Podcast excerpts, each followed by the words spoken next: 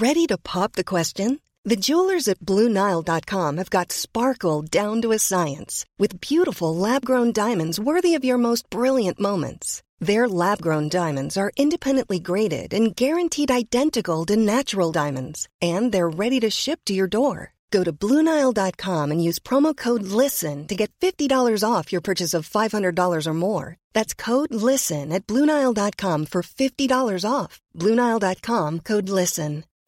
Life is full of what ifs, some awesome, like what if AI could fold your laundry? And some, well, less awesome, like what if you have unexpected medical costs? United Healthcare can help get you covered with Health Protector Guard fixed indemnity insurance plans they supplement your primary plan to help you manage out of pocket costs. No deductibles, no enrollment periods, and especially no more what ifs. Visit uh1.com to find the Health Protector Guard plan for you. Hey, I'm Ryan Reynolds. At Mint Mobile, we like to do the opposite of what Big Wireless does. They charge you a lot, we charge you a little. So naturally, when they announced they'd be raising their prices due to inflation, we decided to deflate our prices due to not hating you. That's right. We're cutting the price of Mint Unlimited from $30 a month to just $15 a month. Give it a try at mintmobile.com slash switch. $45 upfront for three months plus taxes and fees. Promo for new customers for limited time. Unlimited more than 40 gigabytes per month. Slows. Full terms at mintmobile.com. Bienvenidos a una emisión más de este podcast que esperemos que sea de sus favoritos.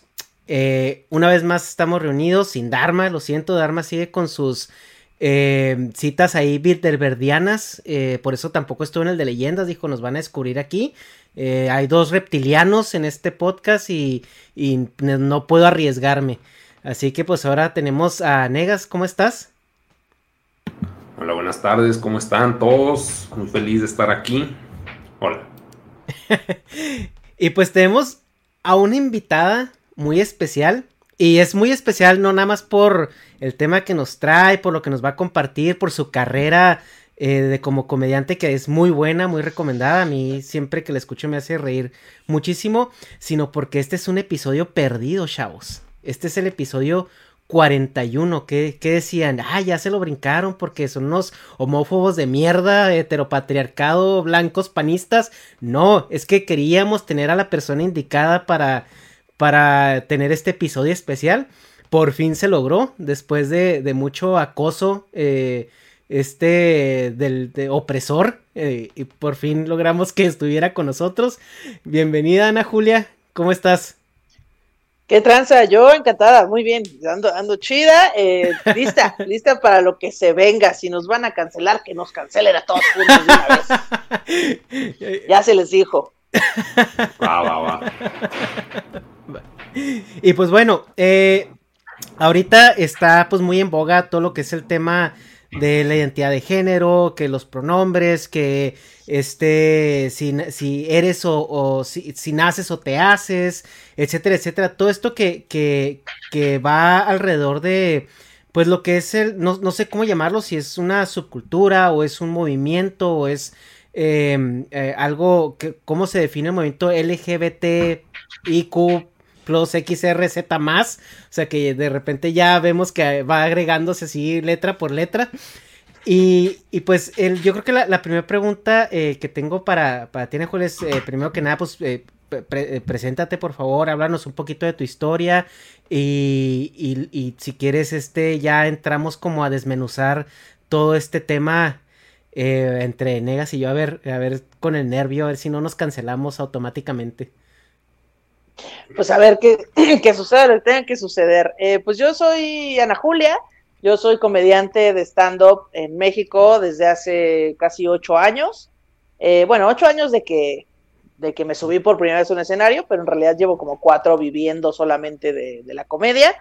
Eh, me identifico como mujer lesbiana, pero pues mi show en realidad va de muchas cosas. Hablo de un montón de cosas, no nada más de ser lesbiana. Claro que tengo mi set ahí de lenches, pero pues también hablo de, varias cosas, me dedico a la comedia, tengo un podcast que se llama Shishis para la banda, junto con otra compañera que se llama Pati Vaselis, y pues le ando dando ahí a lo que me inviten, yo jalo a todo lo que sea comedia. y pues eso, tengo 32 años.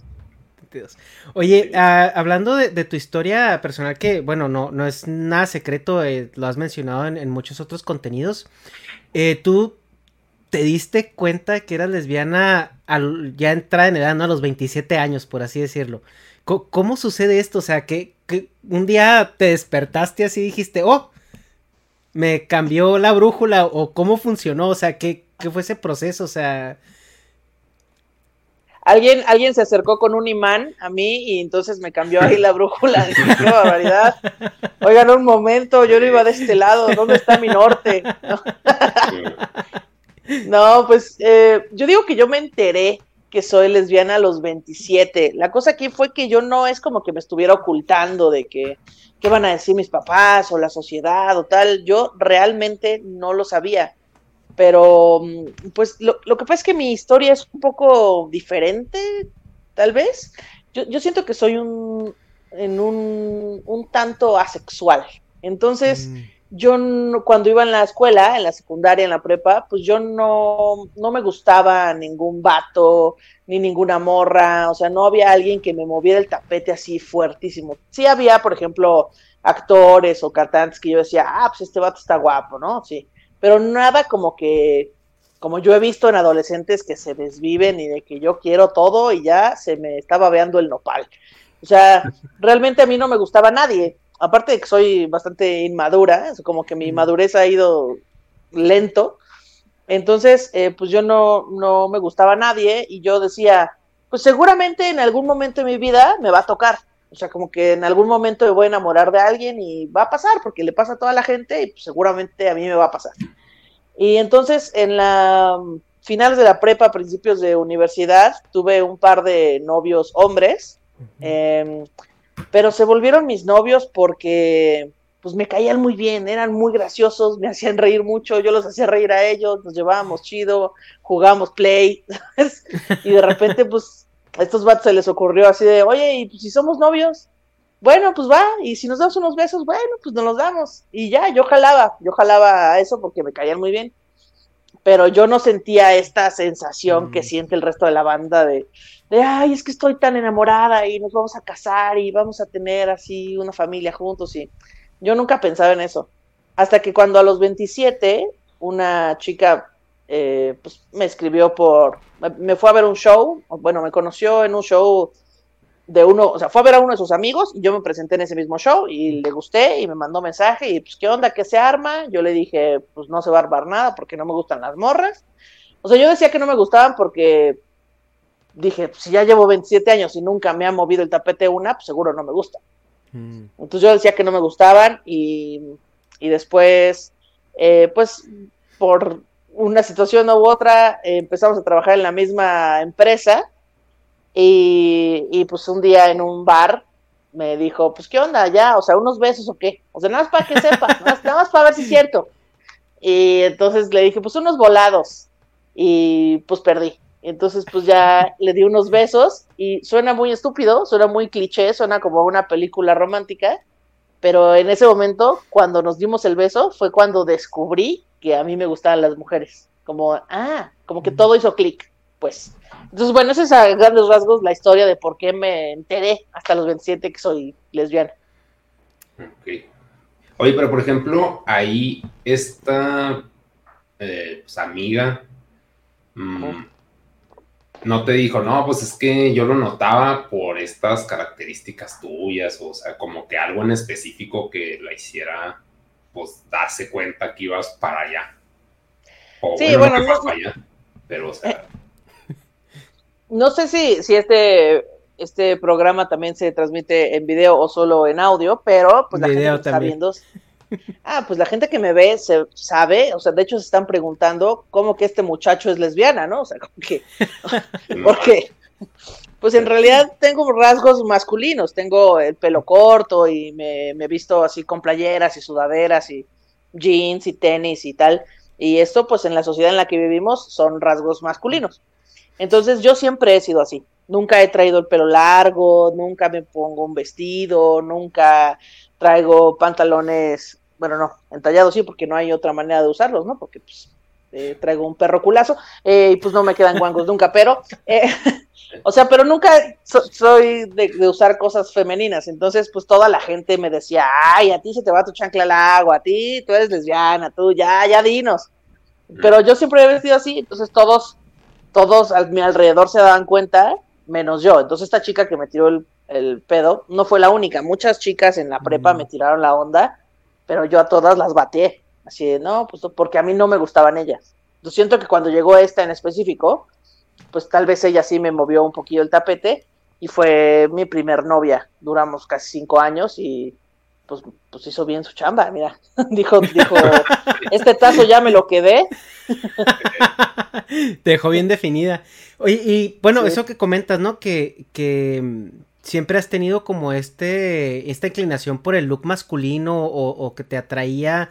Eh, cuando estabas en, la escuela, tu dinámica era más de tener amigos que amigas o eh, cómo era, o sea, antes de que, bueno, como dices tú, ¿no? Que te enteraras de que de que eras lesbiana, o sea, eh, a mí me, a mí me, o sea, me sacan muchas preguntas porque pues uno, eh, lo único que pues me hace clic es que lo que comentaste que, que pues te consideras un, un, poquito asexual, porque es la única manera que dices, ¿cómo pasas tanto tiempo sin darte cuenta tu preferencia? Porque uno de niño, pues no falta el que te gusta la niña de la escuela o, cosas así, ¿no?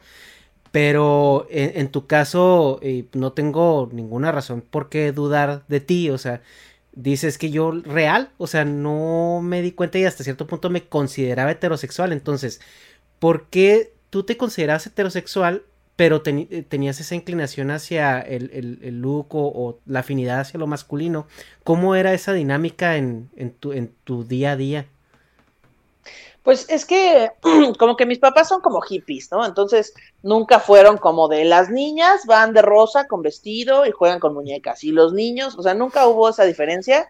En mi casa siempre era como, pues te quieres vestir así, así vístete y te quieres cortar el pelo, pues córtelo y nunca había ningún problema y entonces yo siempre crecí con esta idea de la forma de vestir no tiene nada que ver con, con mi orientación sexual.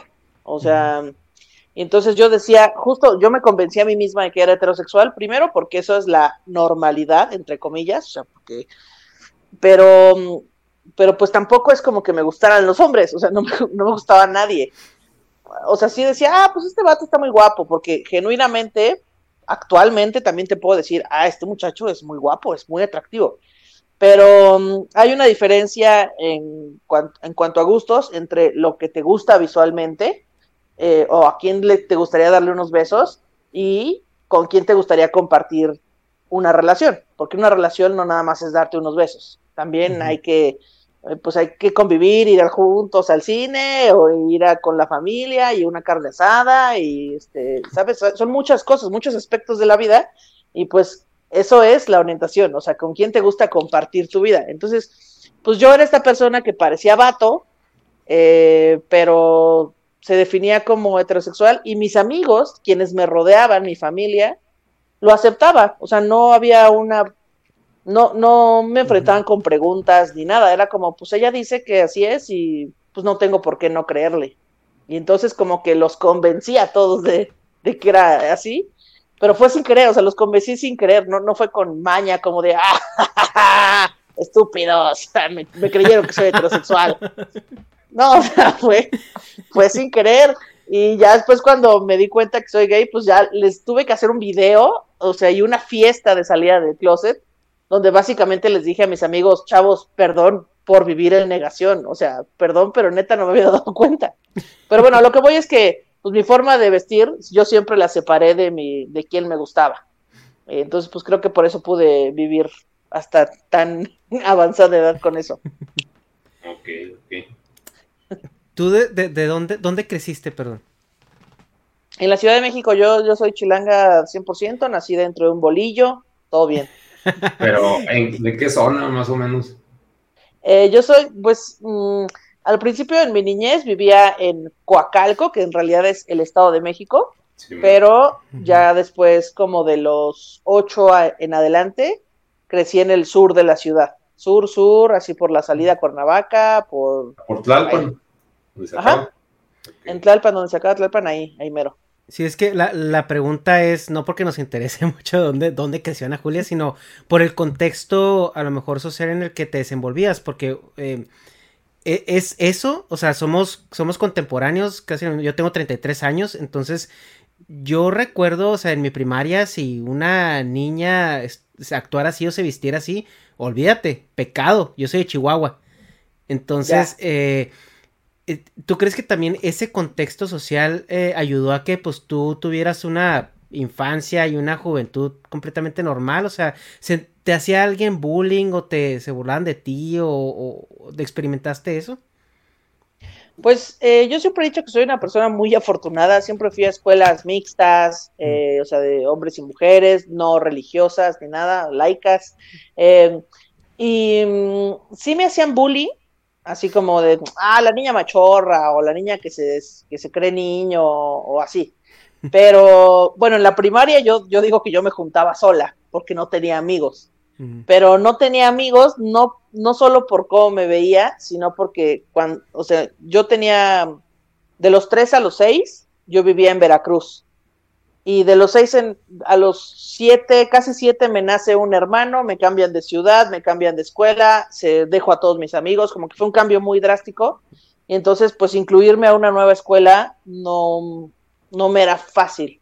Entonces, por eso no tenía muchos amigos. Y entonces, cuando fui creciendo, pues Tuve algunos amigos, pero mis amigos eran los raros. A los otros, a las otras personas a las que les hacían bullying, como que nos juntamos todos. Em, y pues sí, sí me hacían bullying, pero no recuerdo algo así durísimo que me hayan hecho, de que haya marcado mi vida, porque me relegaron, pues no. O sea, sí había bullying como en todos lados, pero nada tan, tan fuerte. Lo que nosotros llamamos carrilla, ¿no? En su momento. Exactamente.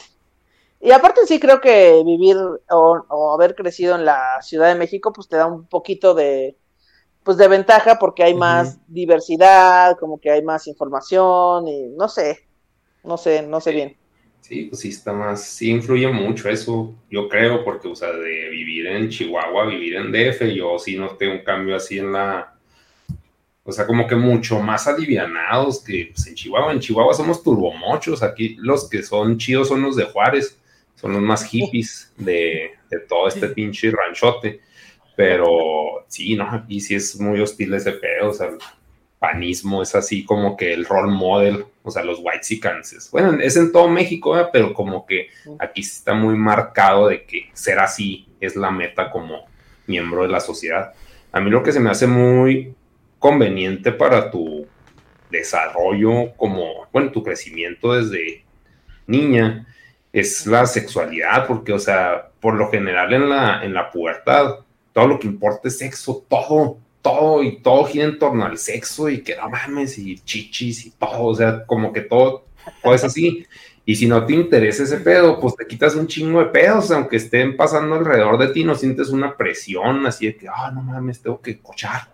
O sea, y si tú no tenías ese, esa necesidad, pues sí es bueno, para mí es muy envidiable porque pues o sea, el pinche libido desmadra vidas, pues se ve todos los pinches matrimonios espantosos que existen y si, pues, no sé, se me hace muy conveniente y que ya te, pues hasta tarde, bueno, o sea, chances sí tenías libido, pero no era tú como que tu meta principal, no nomás estabas pensando, ah, cochar, cochar, hombres, mujeres, o sea. Sí, no, nunca fue como mi prioridad. Sí, y, y, yo pues como puerto, sí fue así el chip de no mames, sexo, chichis, excelente pero o sea, si era un distractor así muy grande, o sea, sí perdía mucho el enfoque y te apendejas mucho si nomás estás pensando acá en eso. Sí, pues, o sea, yo, mis compañeros de la prepa, ya, ya tuve amigos, ¿no? En la prepa ya tuve amigos, eh, bastante mixtos, ¿eh? Hombres y mujeres, pero sí, todos están girando en torno al sexo. Y yo seguía manteniendo mis amigos de la secundaria, que éramos como los ñoños. O sea, yo iba en la prepa y con estos amigos de, mis que conocí en la secundaria, jugábamos a la edad media, así, hacíamos eh, cota de malla, que es este como unos, eh, como una prenda de vestir que se usaba en la edad media hecha de puros aritos, y hacíamos arcos y flechas incendiarias y, y jugábamos juegos de rol. Y esto hacíamos en la prepa, y o sea, estábamos bien pendejos, la neta, mientras... A los de Stranger pues, en prepa. Ajá, Sí, o sea, yo era amiga de los de Big Bang Theory, así estábamos todos juntos. Eh, mientras el resto de las personas de nuestra edad estaban ahí como de, ¡oh, hay que hacer una fiesta para alcoholizarnos en 35 minutos y, y fumar y coger al mismo tiempo! Y, Aspirando la espuma de la tecate, ¿no? para, que se te subiera más rápido. Pues mira, te digo, nosotros dos también somos ñoños, pero, o sea, ese, ese pedo, como dice Negas, bueno, se puede ver ahí en, el fondo de acá que somos unos ñoños completos y pues. un mono, o sea. Y Negas es un mono. Pero, pero el peor es de que eh, lo que dice Negas, o sea, a pesar de que éramos unos ñoños y jugamos Yu-Gi-Oh en la prepa, pues estaba ese pedo, o sea, de, del, del, sexo, ¿no? Entonces, en, tu caso, eh, como dice Negas, eh, me parece una bastante ventajoso, por así decirlo. Y, y, y, muy especialmente en tu caso fue así como que también lo que ayudó para que pues no sé, o sea, hasta ya más eh, grande te dieras cuenta de tu, de tu real, de tu true self, ¿no? Sí, que fue una ventaja y una desventaja, porque de haber sido yo como el resto, eh, pues hubiera entrado en este trip también de querer conseguir sexo y así, pero pues me hubiera dado cuenta mucho antes que lo mío no eran los mm. vatos, sino las morras. Tal vez hubiera salido del closet a los 17 cuando intentó sacarme mi mamá y no a los 27 cuando me di cuenta yo.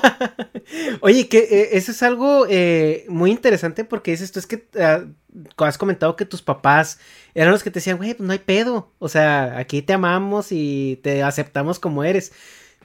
Eh, ¿Tus papás llegaron a tener pláticas contigo?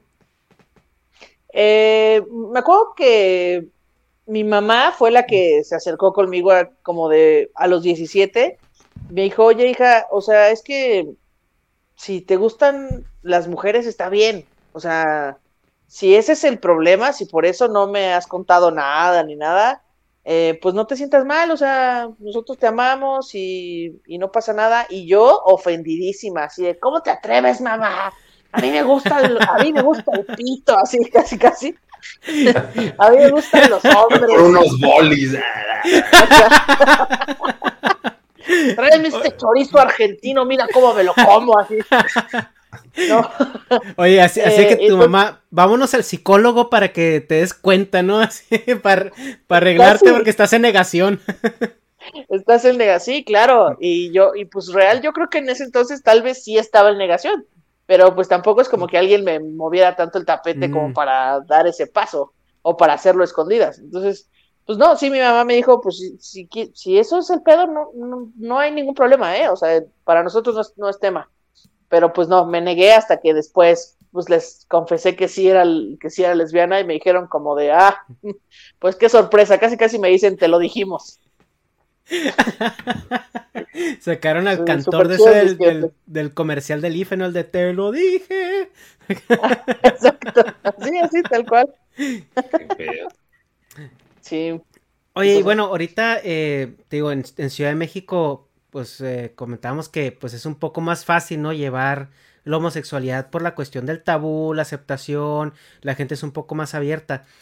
Pero luego nos vamos a, lugares pues que no son tan open mind como por ejemplo donde, donde nacimos y crecimos Negas y yo. Y ahí es donde empiezan los problemas, ¿no? O sea, sobre todo un adolescente que se da, se da cuenta o siente esa espinita o, o dice, ¿será acaso que me gustan los, los, los hombres o las, bueno, las personas de mi mismo sexo? Eh, el viaje de un adolescente pues obviamente está lleno de muchísimas cosas, ¿no? Estás hablando de que no nada más son cambios fuertes que están sucediendo en tu cuerpo, sino que... Perdón, aquí, perdón que, interrumpa, pero creo que, o sea, lo que estamos hablando sí está muy simple en el sentido, o sea, sí sigues con, con el tema, güey, nomás es un paréntesis, con respecto a, güey, me quiero cortar el pito y lo quiero volver una raja o sea, como que, ya se quedamos por, por, cachitos, güey.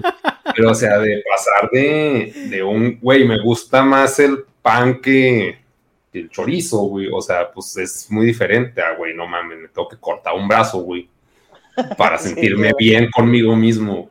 Pero bueno, no, sí, nomás es un paréntesis por si, si vamos para allá, excelente en tema. Venga, pues. venga. vamos, vamos en abonos, Negasca. Dale, Entonces, bueno, eh, retomando. Eh, el adolescente está, la vida del adolescente está llena de, de todos los factores externos, lo, lo afectan al 10 al diez veces, ¿no? Lo que debería.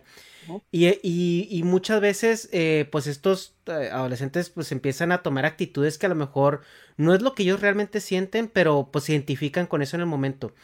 Entonces aquí, eh, en, así en mi, mi pregunta de, de, porque yo estoy seguro que tú tienes ahorita muchos amigos, te mueves, o sea, ya en esa, tengo un amigo que es, que es gay, ay, tengo amigos gays, este que es este, que me dice, es que es una subcultura, güey, o sea, es que realmente cuando ya eh, sales del closet y te relacionas con la gente y todo eso, entras a un mundo, pues así como por ejemplo, como los, los juegos de rol, ¿no? Que tú dices que es una subcultura.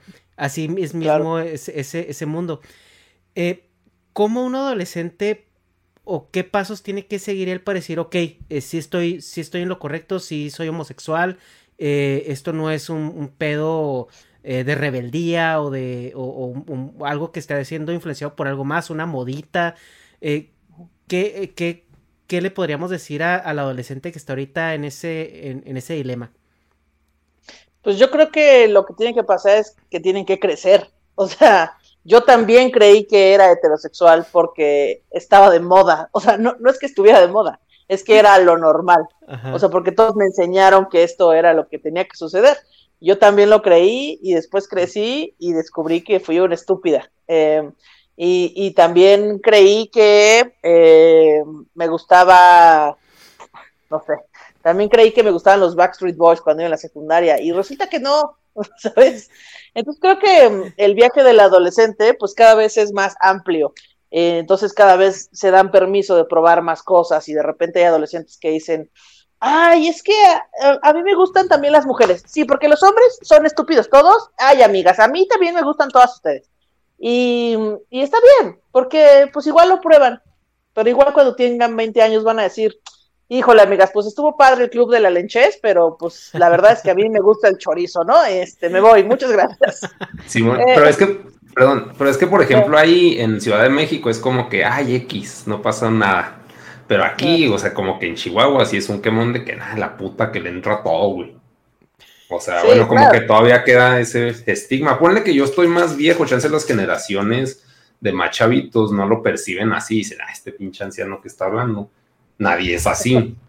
Pero, o sea, como que a mi nivel, pues se puede decir burbuja familiar y así, o sea, ese que pues matas un perro y eres el mataperros.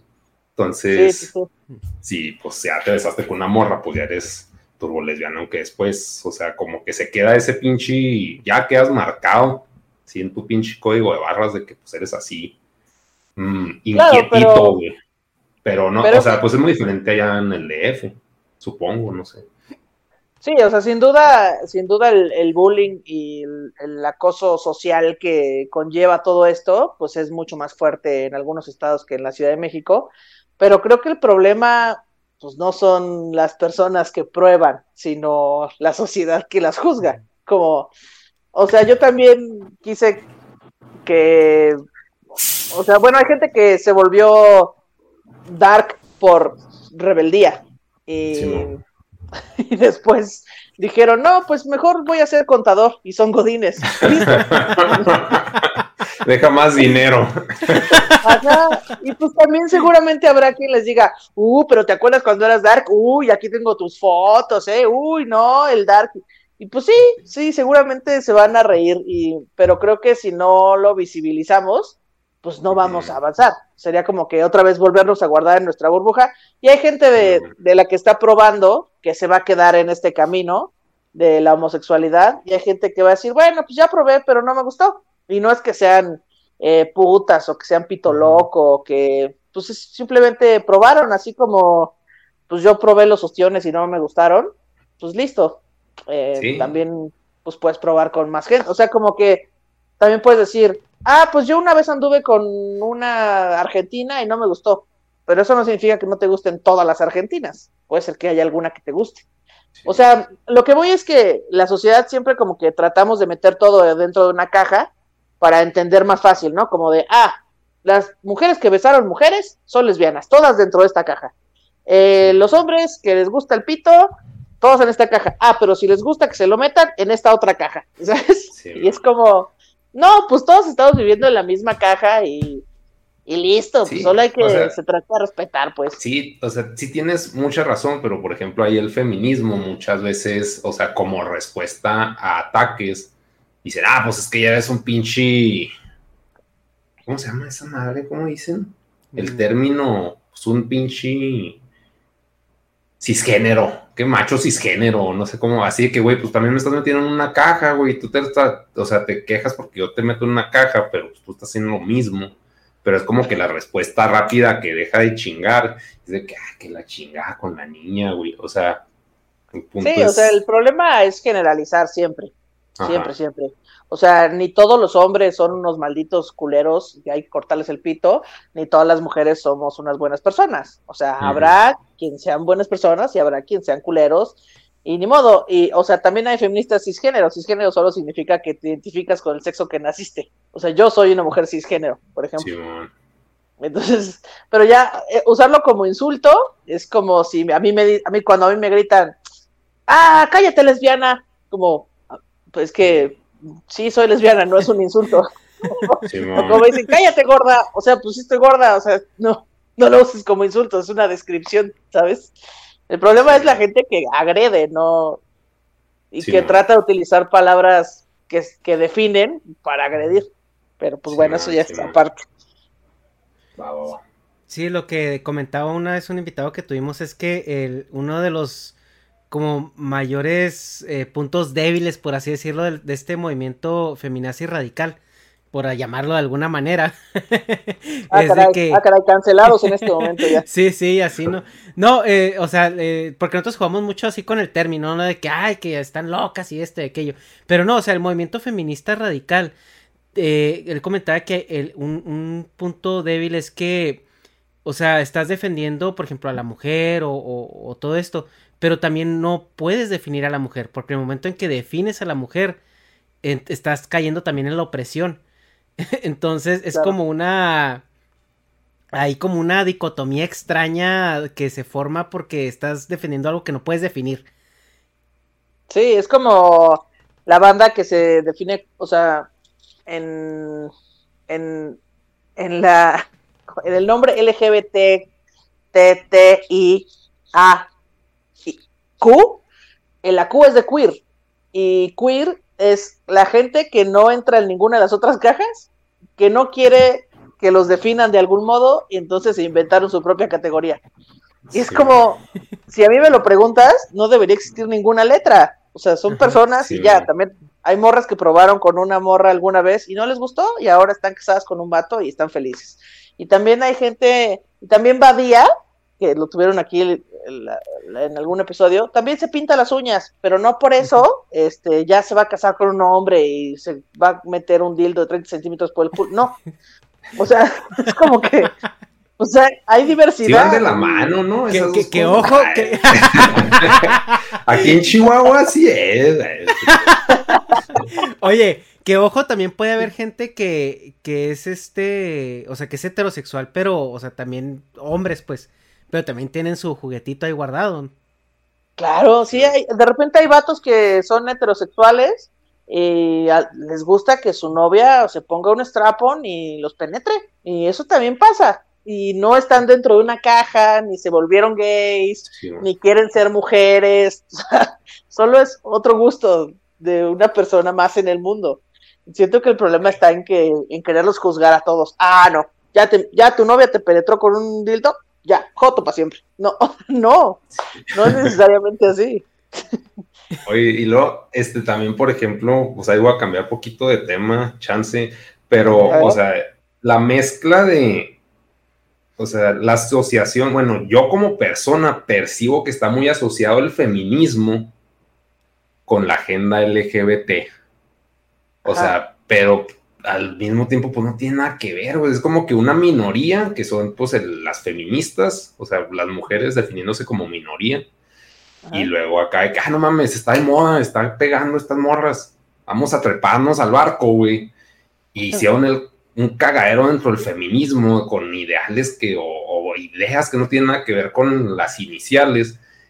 Y como que pues transformaron mucho el movimiento al que ya no ni lo puedes definir, ya nomás de que pinches viejas pederas, güey. O sea, así se percibe por fuera, así de que no, pues están siendo un aracle y pues yo cuando aquí hubo marcha feminista en todas partes, pero aquí hubo y pues había morras bien centradas o señoras de que pues no mames, está de la verga la violación, está de la verga este pedo, pero vosotras que pues son poncitas, chavalas de pinche, pues menores de edad, que se ponen a rayar de aquí oprimen y aquí violan y así, pues rayando hacia lo pendejo. Y dices, güey, o sea, pues qué culero que, o sea, de alguna forma, pues pierdan credibilidad con sus mismos miembros de su sociedad o de lo como se pueda definir, que hasta, pues pensando, hasta les tienen que poner, no, pues no se admiten menores de edad, porque no tienen criterio, o sea, que no lo van a hacer, ¿verdad? Pero así como que, embarran así de caca todo el pedo. Y luego aquí en Chihuahua hacen la marcha, rayan, hacen su cagadero. Bueno, dentro del pedo del vandalismo. Y que hacen las panistas inteligentemente. Para empezar, el gobierno lo que hace es de que vamos a dejar las pintas en el palacio. Así que no vamos a gastar en sus pendejadas, Y con el pretexto de, güey, es un movimiento y nosotros lo apoyamos. Así que tuche, güey. Tuche, así pinche estrategia diplomática de gobierno. Y las viejas panistas y las viejas panistas, pues, ¿qué hacen? Nosotros somos este, aliados de Jesús, por ponerle un nombre, porque nunca metieron religión, pero ya sí lo percibo. Vamos a limpiar los grafititos porque somos un amor de viejas. Así que, pues, güey, o sea, como que fue un pinche, les dieron en la madre en el sentido de, de que, pues sí, o sea, tienen razón en, lo, por lo que se están quejando, pero el aracle que hicieron no tiene credibilidad y está mal. Y, otra vez, y otra vez el movimiento se convirtió en un debate sobre si sobre si Rayar está bien y se nos olvidó que hay un montón de mujeres que están matando como o sea gracias como que en el punto principal ajá, o sea como que no tienen una lista de mandamientos como la religión acá inteligentemente. Estos 10 primero después meten más pendejadas pero o sea así que fueran este, ¿cómo se llama? Si es Moisés, ¿va? Así con las pinches tablas al principio, Moisésa, con las tablas así de que los mandamientos son estos, los que vienen atrás van a ser sus pendejadas, pero estos son los mandamientos. O sea, ese es el peor también que yo le veo muy débil al feminismo, que estos son los primeros puntos, y, y, hay pendejos como yo que no los conocen, porque tú puedes decir, es que es obvio, ya mucha gente lo sabe, pues sí, pero pues hay muchos pendejos también como yo que ignoran el peo y nomás ven a viejas revoltosas por ponerlo Sí, claro, que, es como, gracias eh, mujeres eh, panistas que vinieron a limpiar el cagadero, pero no se trata sobre limpiar, se trata sobre que nos están matando hijas de la chingada. Entonces, también, también siento que, decías que la agenda LGBT se mezcló con el pedo feminista. Y a mí me parece que en el resto de los estados son muy ortodoxos. O sea, como que dicen, a ver, no, no, no, no, no, no, no este es un desmar, este es un desfile y este es otro. La quesadilla va con queso o no se llama quesadilla, como, chavos, no sean ortodoxos, se pueden mezclar las cosas porque siento que el movimiento se debería llamar movimiento de personas que tenemos menos derechos, ¿no? Porque por alguna razón las personas LGBT tienen menos derechos, hay estados en los que no se pueden casar, que, o sea, yo no me quiero casar, o, o sí, pero quiero que si en algún momento cambio de opinión, pues me pueda cansar en la Ciudad de México, en Durango, en Tlaxcala, en Sonora y donde se me hinche la gana. O sea, no tendría por qué no, no dar, no tener yo ese derecho como el resto de las personas heterosexuales. Eh, igual, eh, igual las mujeres es como, oigan, eh, pues nada más estamos exigiendo que pues no nos maten, ¿no? Mira, por ahí, por ahí hay que empezar. No maten a nadie, no importa si es mujer, o si es hombre, o si es trans, o si es eh, no binario o si le va a la América, ¿por qué no mejor no matan a nadie? Y el problema es que, eh, pues, si el, si el sistema judicial funcionara, pues todo bien, ¿no? Como que diríamos, ok, pues este, ya vamos a atender todos los casos de mujeres que fueron matadas por el simple hecho de ser mujeres y, ¿sabes? Pero, pues no, en realidad el gobierno no, no pela a esos pero, o sea, ¿no, crees que parte de que no los peles de que, güey, ni siquiera están bien definidos? No tenemos que pelar porque no nos lo pintan bien. Si ha de haber, o sea, miembros de la sociedad que llevan así, güey, esto es lo que quiero como Maricela, es esto, es esto, toda mi hija. Y ya se hacen pendejos, güey, pero, o sea, ya hacen, ya hablando de, de, la marcha, o sea, es de que, pues, ¿cuál es su punto? Es que está mal el gobierno, porque, o sea, sí, pero ¿por qué? Y como dices, no, pues que no maten y así que, no, qué cosas, porque ellos se zafan, pues nosotros no queremos que maten. Pero lo hacen, o sea, entonces, pues ahí como, como chingados alegas, o sea, yo porque no sé alegar, yo siempre que alego, este, acabo enojado y no consigo nada, güey. un pinche renegar y enojado con la persona con la que alegué. O sea, porque soy pésimo negociando. Pero el peor es cómo se podría hacer una forma eficiente de negociar. Pues para empezar, Pues, yo creo igual- que. ¿Eh? Ajá. No, Pues, dime, dime. O sea, pues plantear el punto de que venimos a esto. Pero, pues si el gobierno dice, pues es que sí queremos eso, pero la gentecita no quiere o no lo hace, ¿qué hacemos? O sea, ya que exigirle al gobierno, güey, pues hazlo. O sea, ¿cómo? Sí, pues yo creo que estos movimientos empezaron porque, pues, denuncias hay un montón. Simón. hay un montón, pero pues el gobierno no actúa. O sea, de repente, no sé si recuerden este caso de, de una niña que salió de la escuela, eh, Fátima, y pues se la recogió una señora, se la llevó a un pinche viejo que la violó y luego la mató.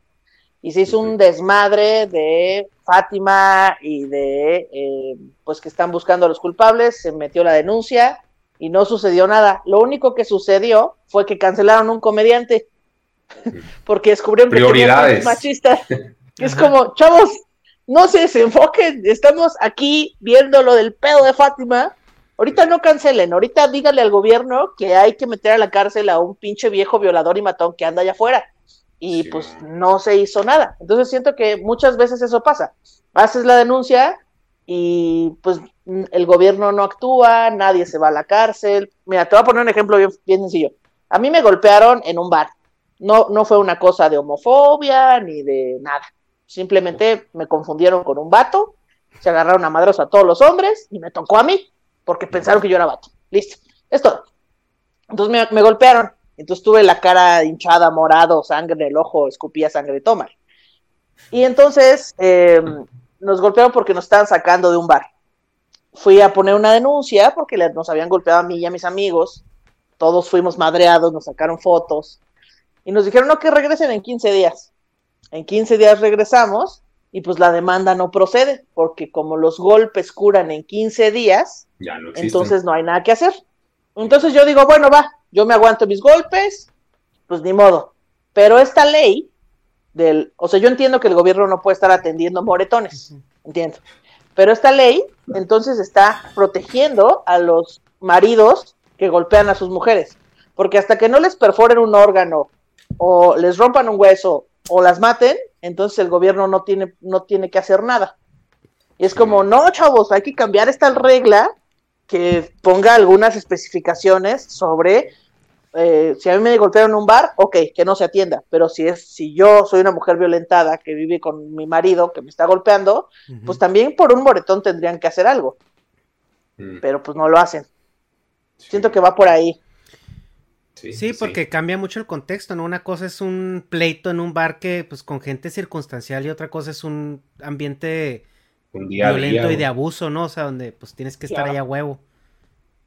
Sí, sí, sí. Y sí, yo pues sí, que- también, o sea, sí debería haber prioridades, pero pues la cosa es decir, hay un montón de cosas que están injustas en este movimiento. Simón. Y para los políticos, ¿sabes? Ser así súper delicioso que cuando pase algo a los que vayan a funar es a los comediantes, ¿no? Que es algo muy es, eh, Claro. habitual ahorita en México, ¿no? O sea, pasa algo en gobierno, un comediante se expresa y ¡pum! A funar al comediante, que es el que, güey, o sea, el, el comediante, güey, no, no es, no es el problema, güey, o sea, ni siquiera es, ni siquiera lo está fomentando, ¿sí me explico? Sí. Eh, Claro. Y, y hablando, eh, pues, por ejemplo, de todas esas funas y todo eso, lo que decía Negas acerca del movimiento. eh, la. ¿Tú crees que es- está avanzando? O sea, ¿ha habido algún progreso o estamos estancados?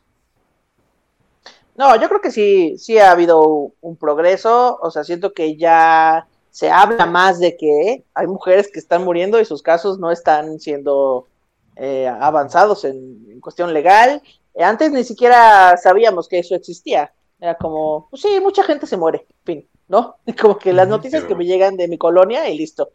Eh, pero ahora hay mucha más visibilidad. O sea, hicieron un movimiento en el que te decían, pon tu nombre en Google y pon eh, se busca o algo así. Entonces tú ponías Regina se busca y Google te arrojaba resultados de una Regina que se perdió en México que estaban buscando. O, o Roberta o Ana Julia o fulana, ¿sabes? Y todos los nombres de, to- de, de quien buscara había una mujer que había sido desaparecida. Ah, era desaparecida. Así cuando Ana Julia desaparecida y hay un caso de una Ana Julia desaparecida en México, lo cual es bastante eh, complicado porque no hay muchas Ana Julias en México. Entonces, ese fue nada más como un movimiento para que notáramos el impacto de todas las mujeres que desaparecen eh, y no nos estamos dando cuenta. Entonces, pues siento que el movimiento sirve también para visibilizar que estas cosas horribles existen y a lo mejor en tu colonia no pasa, o en tu familia, o en tus amigos, no conoces a ningún hombre violentador. Está bien, qué padre, pero allá afuera hay un montón que sí, que sí le están sufriendo duro. Oye, en, el contexto, en el contexto de, México, pues entendemos que México es un país de tercer mundo y que hay muchísimo trabajo que hacer, ¿no? Entonces, este movimiento, pues sí, va a seguir empujando para, para recibir justicia, igualdad, eh, hasta cierto punto de equidad, etcétera, etcétera. Eh, pero bueno, vamos a movernos un poquito afuera de México, que vámonos al primer mundo donde los problemas parecen surreales, ¿no? O sea, güey, tú no tienes un problema, pero pues ellos no tienen la culpa de vivir en el primer mundo, ¿no? Eh, en, Estados Unidos y en Canadá se ve que el movimiento progresista relacionado con el feminismo y con, eh, el, LGBT y todo eso está siendo eh, muy, muy politizado y muy radicalizado. O sea, donde ya caemos incluso en absurdos. ya es como que eh, yo, yo, te puedo decir, en donde yo vivo hay, una cultura de igualdad de, de, todo, ¿no? O sea, de edad, de sexo, de preferencia, de, nacionalidad. O sea, es, es, muy homogéneo. Y cuando llegas a un pináculo de, esa igualdad o de esa homogeneidad, estas agendas dicen, bueno, necesito seguir vigente. Que hay que rascarle a la olla, ¿no? O sea, le estamos rascando a la olla. ¿Qué es, qué es la siguiente cosa ridícula? Sí, o sea, ¿qué es lo siguiente que tenemos que ir? Y ya entramos en las guerras de los pronombres, en las guerras de esto, que eso es trivial. O sea, eso no pasa de que te corran de, de Mandalorian, ¿no? Pero... Eh, casual. sí, casual. Pero algo muy, em, muy peligroso que a mí se me hace es esta parte que sobre todo Canadá está impulsando y ya está llegando a Estados Unidos, de que si tu niño de cinco años eh, te dice que le gustan los niños, tienes que ayudarlo a, transicionar, a darle pues drogas e incluso eh, operaciones quirúrgicas. Ese pedo, ¿cómo lo ves tú? O sea, tú siendo una exponente del movimiento LGBT eh, por ser parte de él simplemente, o sea, ¿tú crees que eso, o sea, es, es tan radical y tan así para pues meterse con un niño que yo siento que hay niños, güey, tenía un amigo en la primaria que decía, este, este güey es, es gay, o sea, es obvio, tiene todas las señales, ¿no? Hasta bonito está el cabrón, o sea, y... Y este, pero. Me gusta besarlo. Ándale, este, sí, este, está más bonita que, que, que, Toñita, ¿no? O sea, el, punto es de que. Eh, ¿tú, ¿Tú cómo ves esto? Pues yo creo que siento que si se suscita en el primer mundo, está bien, porque quiero pensar que en el primer mundo las cosas funcionan como deberían. Mira. Eh, ahora voy a, voy a poner un e, voy a poner un ejemplo. Eh, Mira que Trump fue presidente, ¿eh? o sea. sí, bueno. Luego hay unas cosas en el. O sea, creo que si tienes un, un hijo que se le que se le asignó el sexo masculino al nacer. Es decir, le vieron el pito y dijeron es hombre, ¿no? No checaron cromosomas, no checaron nada, dijeron es hombre. Y después cuando este niño tiene cinco años, él siempre se ha identificado como una mujer. Entonces él dice, no mamá, yo soy niña, a mí dime Ricarda porque... Hey, I'm Ryan Reynolds. At Mint Mobile, we like to do the opposite of what Big Wireless does. They charge you a lot. we charge you a little. So naturally, when they announced they'd be raising their prices due to inflation, we decided to deflate our prices due to not hating you. That's right. We're cutting the price of Mint Unlimited from $30 a month to just $15 a month. Give it a try at mintmobile.com slash switch. $45 up front for three months plus taxes and fees. Promo for new customers for limited time. Unlimited more than 40 gigabytes per month. Slows. Full terms at mintmobile.com. Ever catch yourself eating the same flavorless dinner three days in a row? Dreaming of something better? Well, HelloFresh is your guilt-free dream come true, baby. It's me, Kiki Palmer. Let's wake up those taste buds with hot, juicy pecan-crusted chicken or garlic butter shrimp scampi. Mm. Hello Fresh. Stop dreaming of all the delicious possibilities and dig in at HelloFresh.com. Let's get this dinner party started.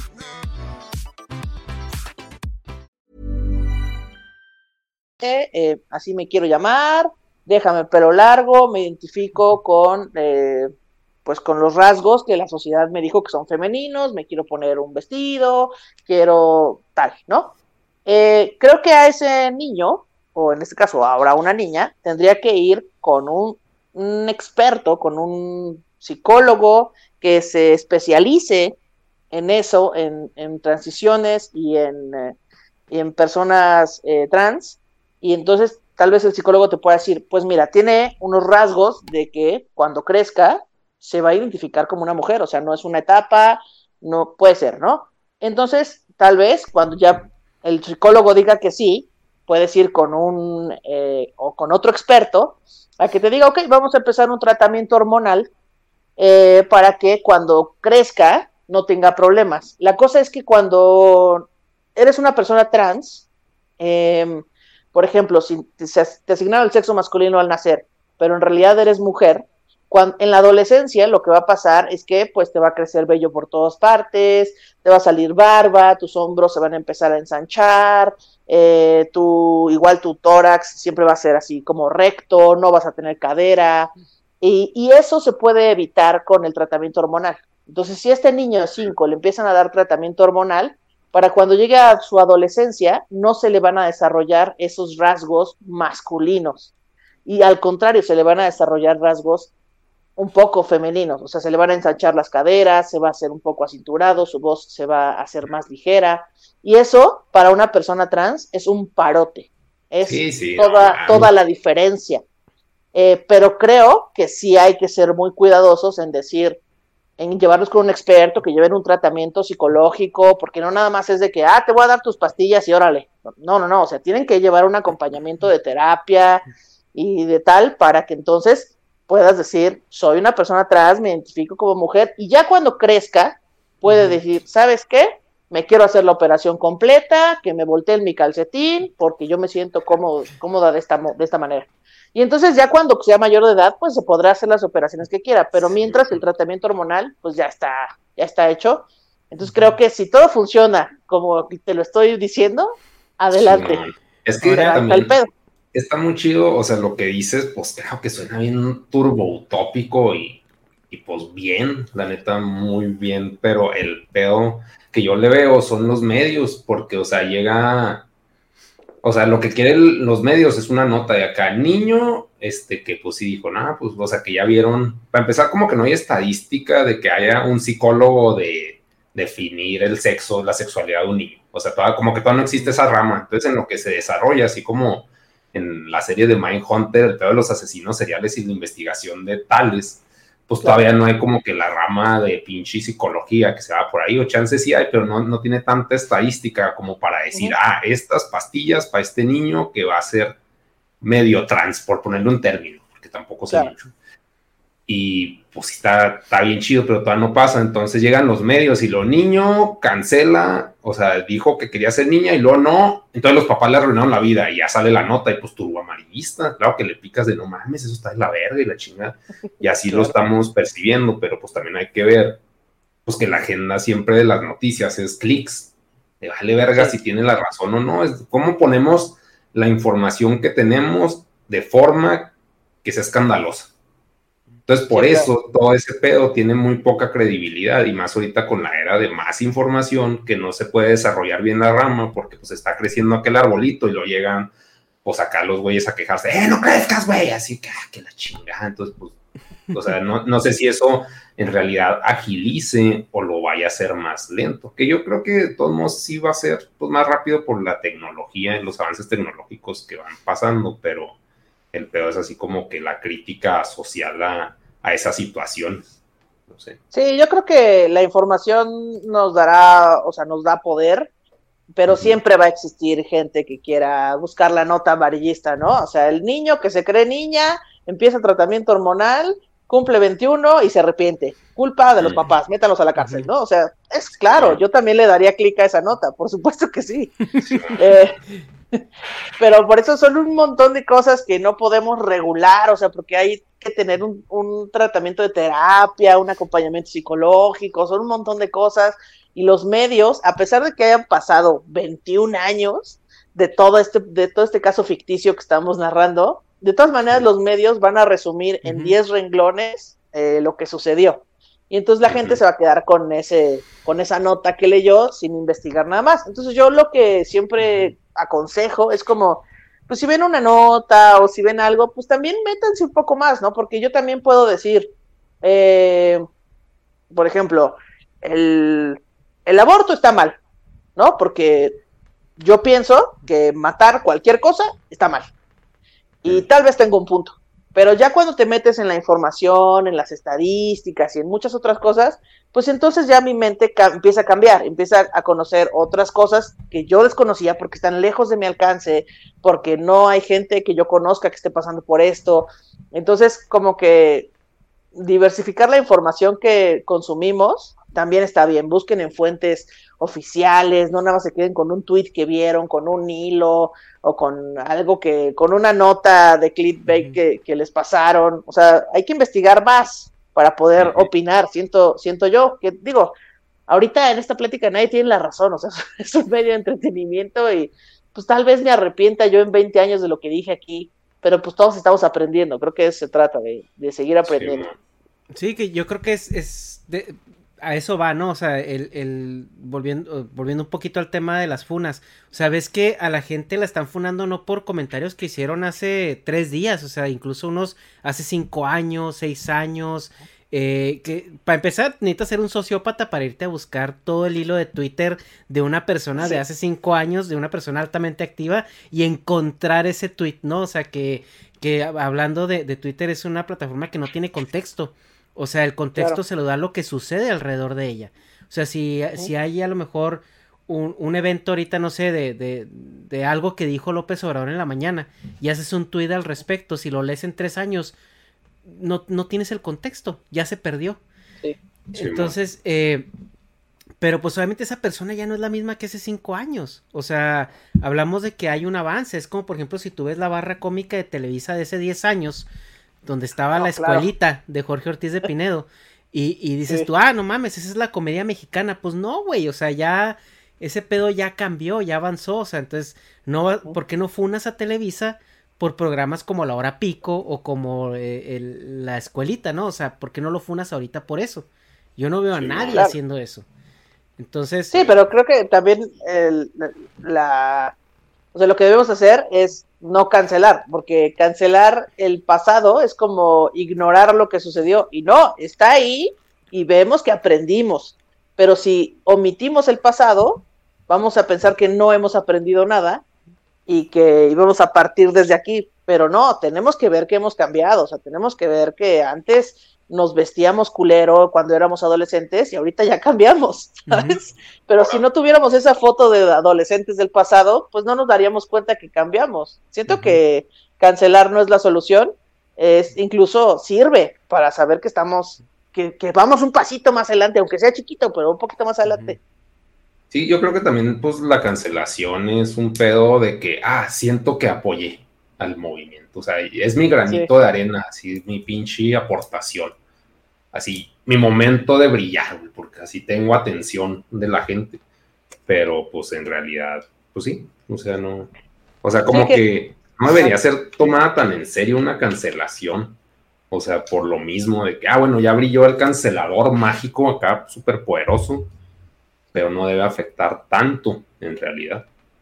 Por ejemplo, eso del Mandalorian que dice Ernesto, pues es que ahí sí se me hace turbo pendejo lo que hizo esa morra. O sea, bueno, según lo que sé, anda diciendo, no, pues que se mueran los débiles pendejos. Y tiene razón, güey. O sea, pues eso es lo que marca Darwin, güey.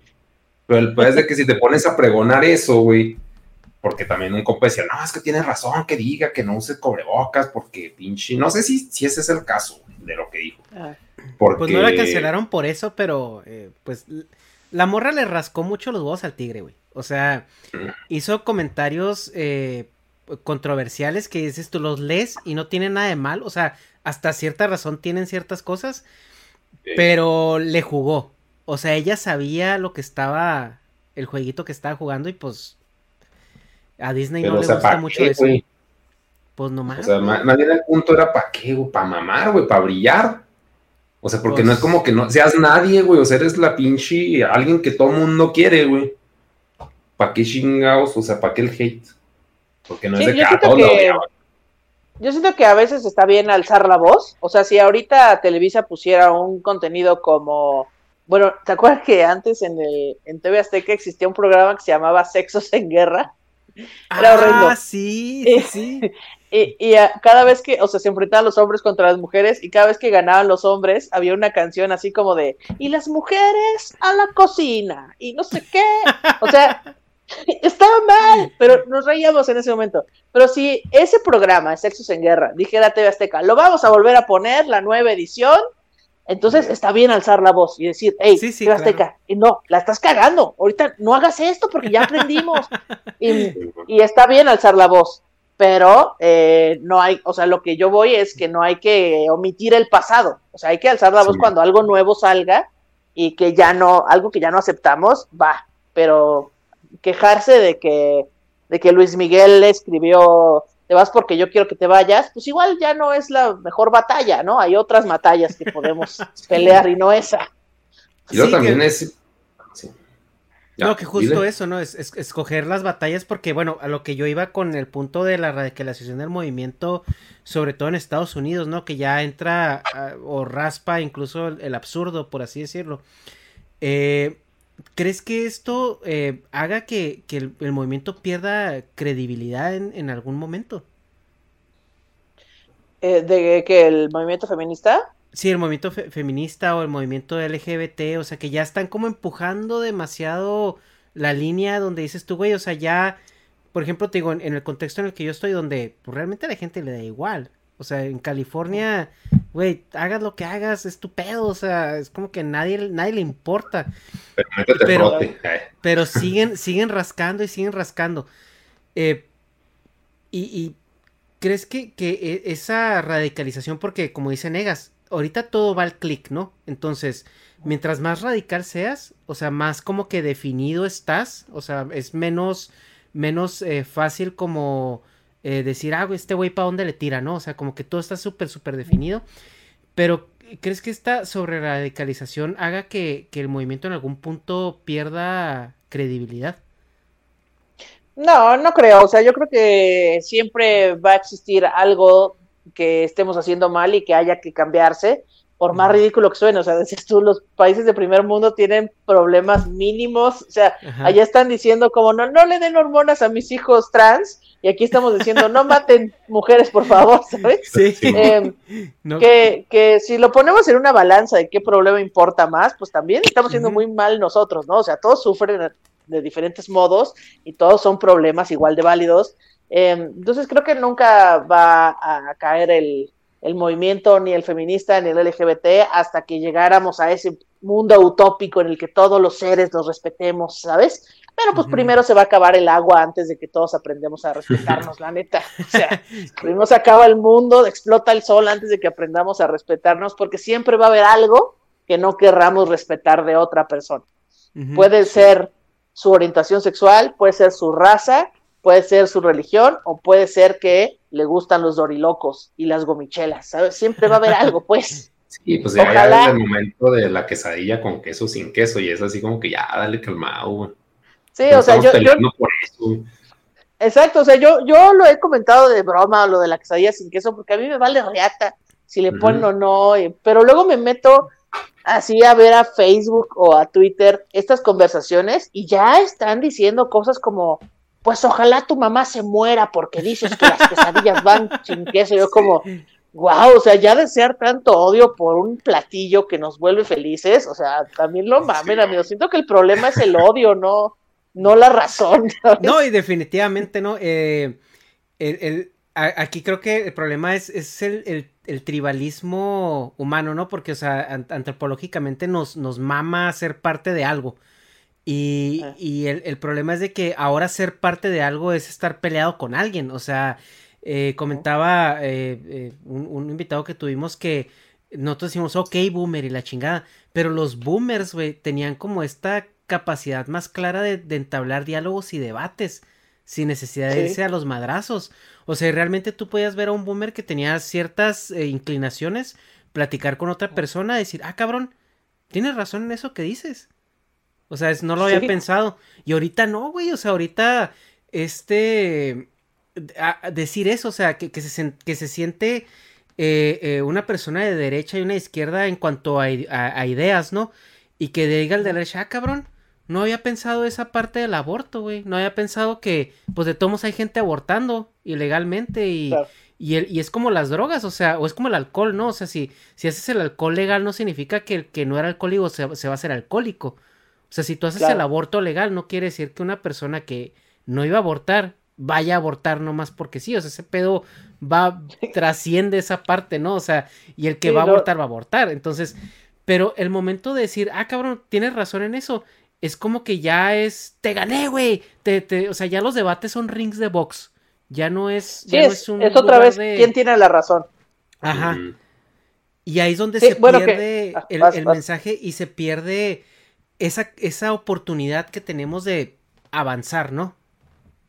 Sí, o sea, siento que todos estamos como de no puedo ser amigo o amiga de alguien que piense diferente a mí. Y pues no, se trata de, no se trata de quién tiene la razón, ni de quién está más informado, ni de quién es más ignorante. Se trata de que todos podemos convivir en el mismo terreno que se llama planeta, sin tener que odiar al de enfrente. O sea, tal vez yo no, por ejemplo, este es otro ejemplo más básico, perdón que vaya a lo básico, pero para mí es más fácil de entender. Eh, a mi hermano, yo tengo un hermano, él es siete años más chico que yo, y a mi hermano le encanta la tauromaquia, ama la tauromaquia, escribe sobre tauromaquia, le encantan las corridas de toros, y yo las detesto. Yo no soporto la tauromaquia, no soporto las corridas de toros. Pero no por, ese, no por esas opiniones encontradas voy a odiar a mi hermano o voy a dejarle de hablar o ya no, ¿sabes? No, es mi hermano y lo amo. Y no coincidimos en este punto, pero no tenemos por qué odiarnos, ni, ni tenemos que encontrar un punto en el que, para ver quién tiene la razón. Tal vez él tendrá la razón en sus puntos y yo tendré las mías, pero da lo mismo, porque somos hermanos y, y nos unen otras cosas más que ese gusto por las corridas de toros o no. Entonces, igual con el resto del mundo. Hay, hay gente, por ejemplo, en el mundo de los podcasts de comedia, es como, ay, a mí me gusta este podcast, pero no significa que tengas que ser enemigo del resto de los podcasts. Te pueden gustar varios y no pasa nada. Y está bien. También te pueden gustar los hombres, las mujeres, los trans, te pueden gustar los chocolates, la vainilla o solamente los dulces de chilito. Y está bien. No, o sea, el problema es Sí, exacto. pues yo siento que el problema es que queremos tener la razón y, cada vez pertenecer se vuelve más difícil porque los grupos se vuelven más diversos y yo ya no encajo en un grupo en especial. Pero pues todos somos diferentes. No, y luego hasta parece que el requisito de pertenecer a un grupo es ser acá extremadamente radical, ¿no? O sea, no puedes como tú dices, no, ya es agua y aceite todo, o sea, no te puedes mezclar con nada, tienes que estar turbo definido y, casi, casi como credo seguirlo.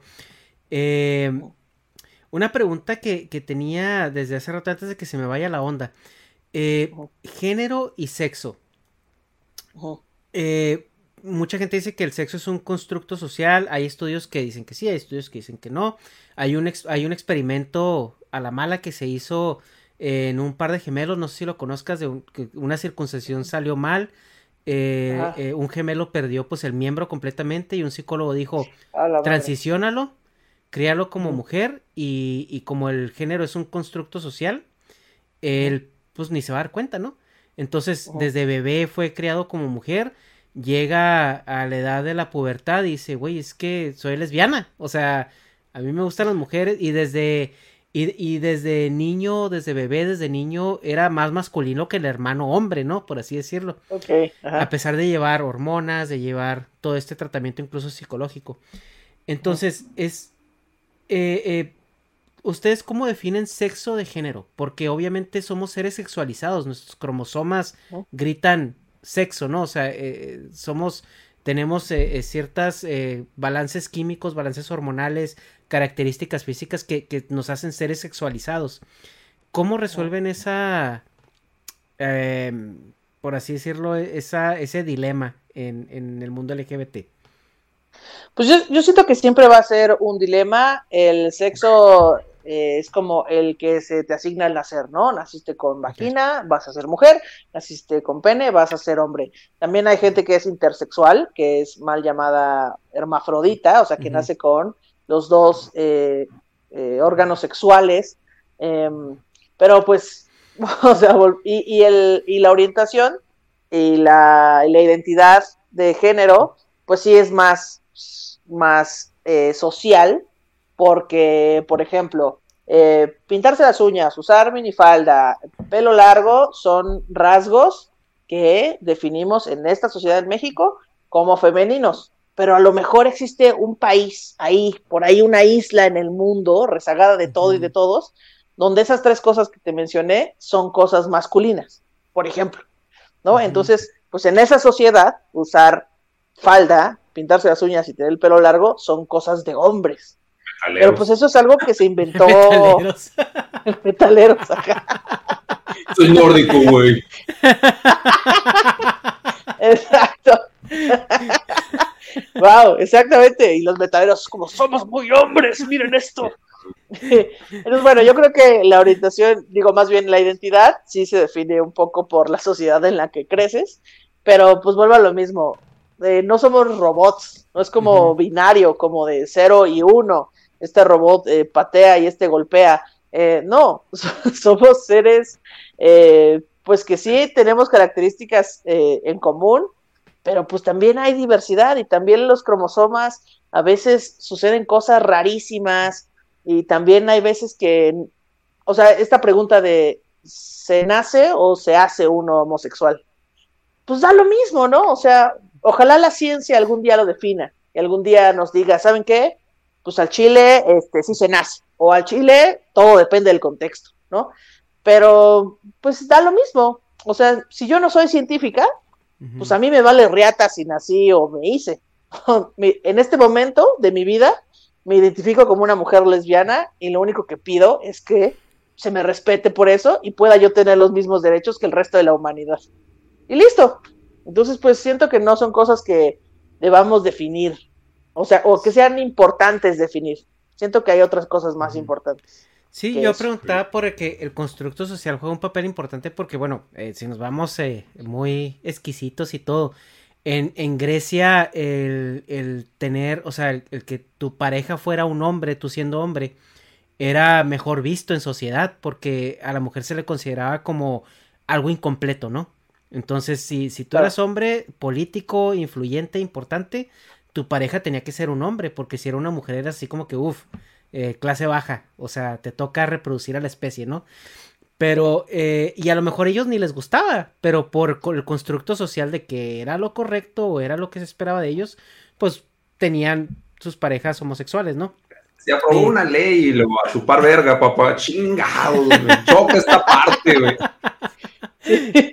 Entonces, eh, sí es cierto que, el constructo social importa mucho en definir lo que, lo que la conducta esperada de una mujer o de un hombre. Pero también si el género, o sea, eh, eh, aquí lo que a mí me vuela la cabeza es porque, por ejemplo, eh, ves que sí, el género es un constructo social en referencia a lo que se espera de la conducta de cierto, cierto sexo, ¿no? Pero cuando una persona se identifica del, género contrario, asume ese rol que está dado por la sociedad que identifica al, oh. sexo contrario. Entonces, es, eso es a mí lo que me vuela la cabeza. O sea, porque entonces, ¿el género es un constructo o es algo a lo que. o es algo más natural que, que, que algo social? Pues yo creo que depende de cada persona, pero por ejemplo, yo cuando era niña eh, pues yo, yo cuando jugaba eh, con otros niños, eh, yo era hombre, o sea, yo, ah, yo voy a ser un vato de 25, ¿no? Y tenía 6. Pero yo quería ser hombre no porque me identificara como hombre, sino por el privilegio que eso conlleva. Porque los hombres sí se pueden subir a los árboles, y sí pueden ensuciarse, y sí pueden llegar tarde a su casa, y sí pueden... Esta clase de ventajas que las niñas no tienen. Entonces yo decía, pues sí, ser hombre está más chido. Pueden hacer pipí de pie, ¿sabes? O sea, son un montón de ventajotas. Es, esa es una ventaja muy grande, tengo que admitirlo, ¿eh? y, entonces pues siento que ah, así pasa un poco.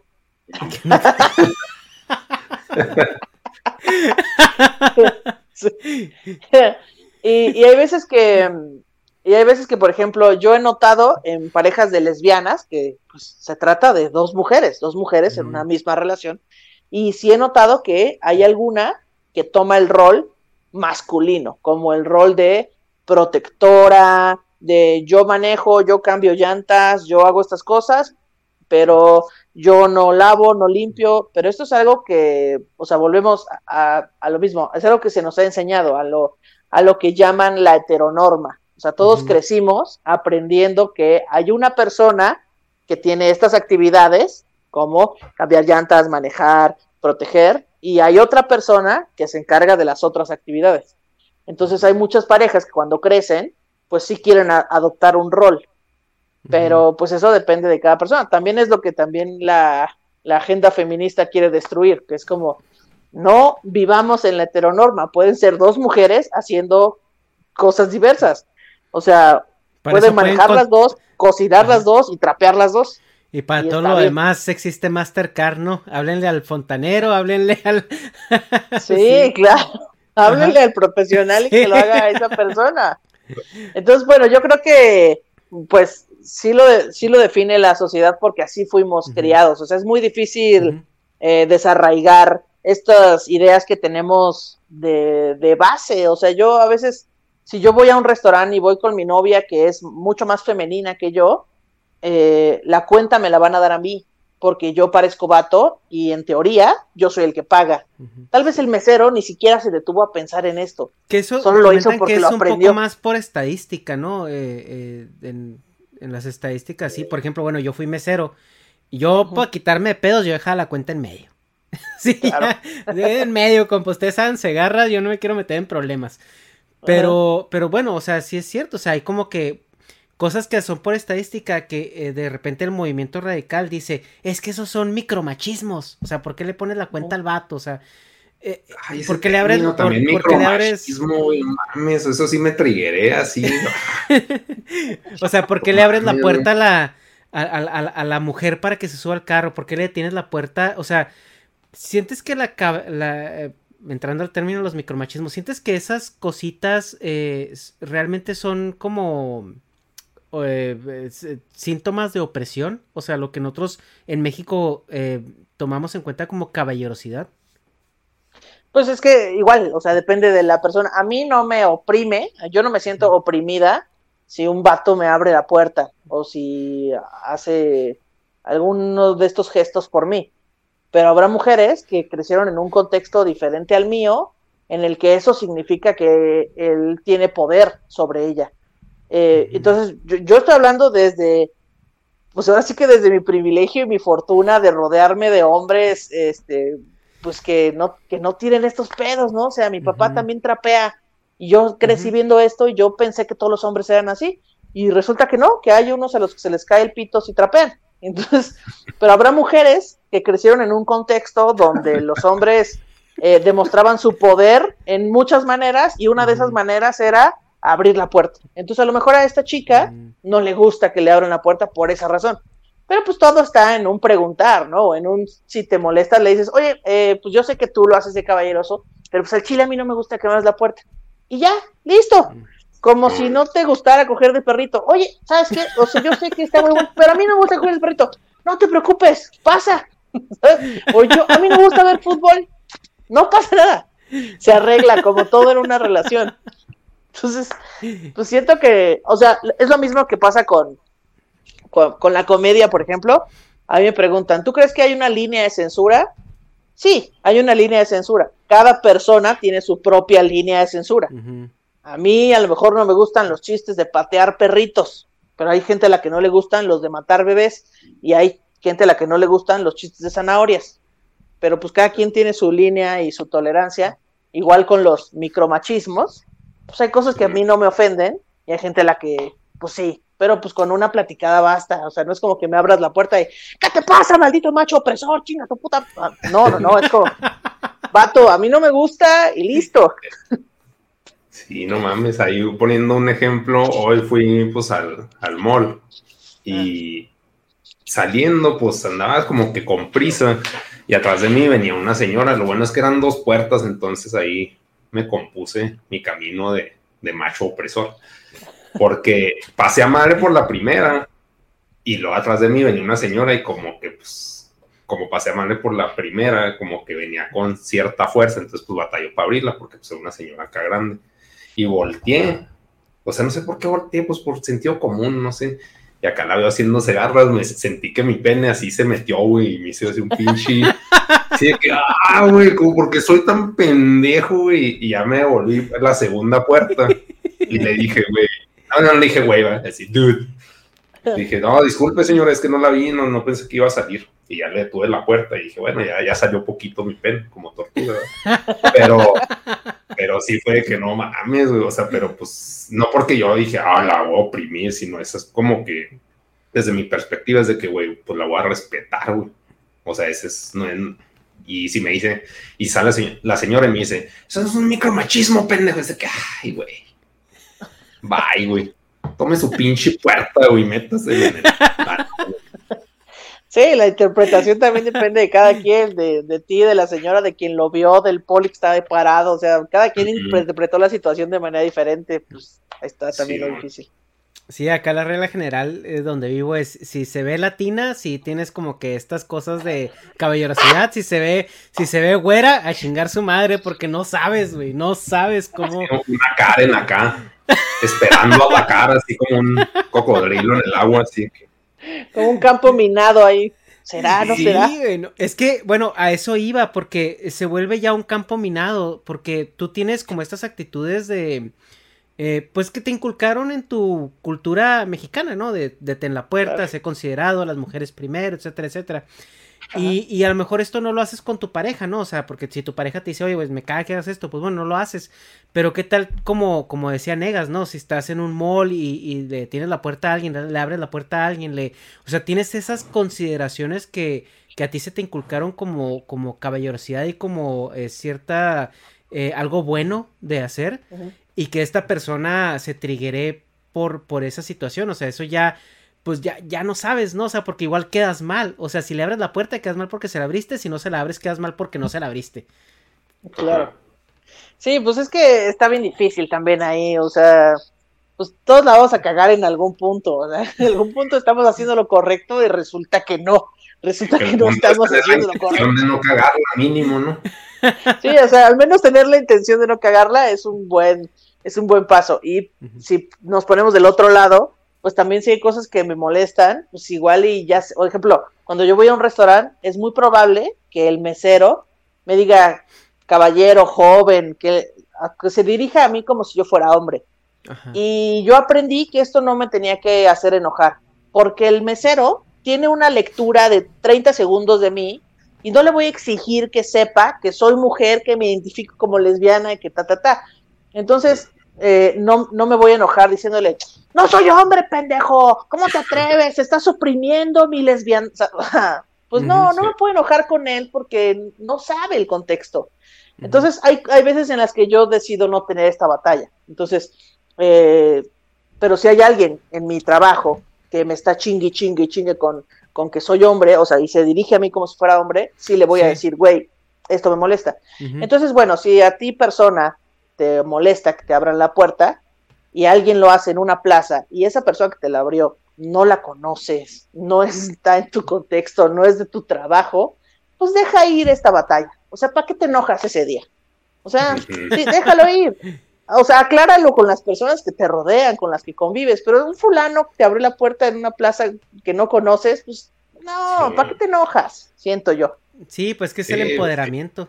Y es lo que, por ejemplo, eh, no sé si, si conozcas a lo mejor ahí en el movimiento Jordan Peterson está muy este quemado, el güey es el embajador de Satanás.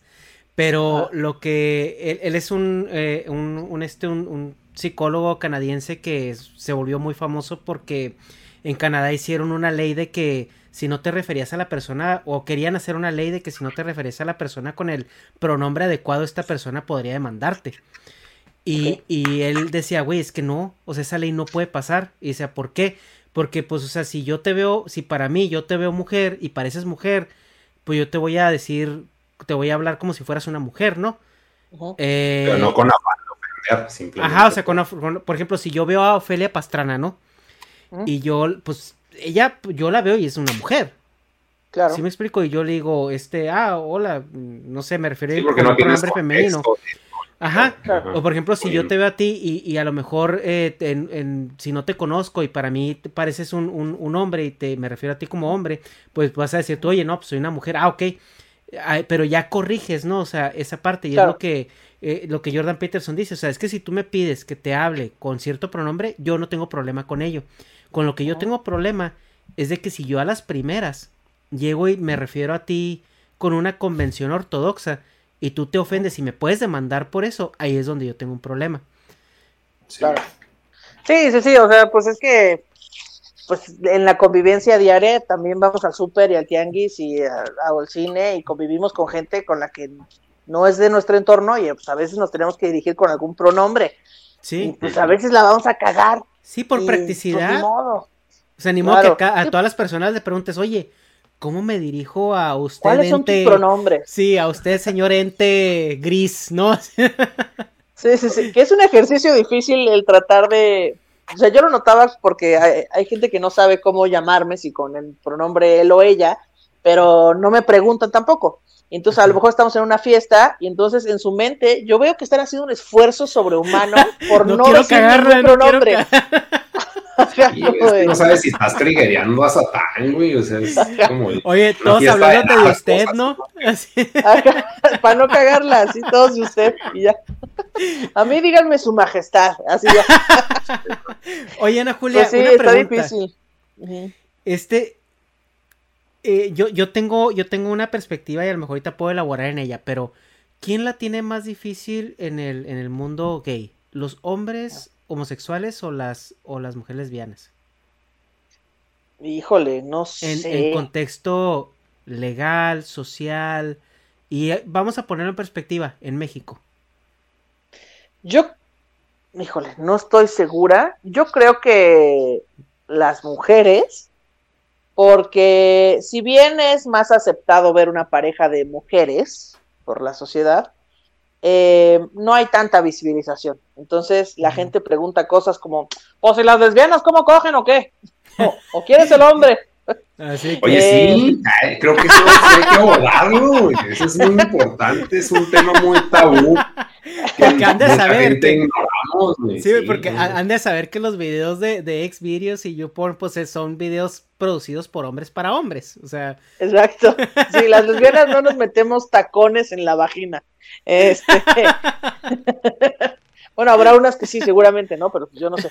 Eh, pero bueno, creo que hay más visibilización de hombres gays, o sea, cada vez hay más eh, influencers, generadores de contenido, músicos, eh, actores, etcétera, que son hombres gays.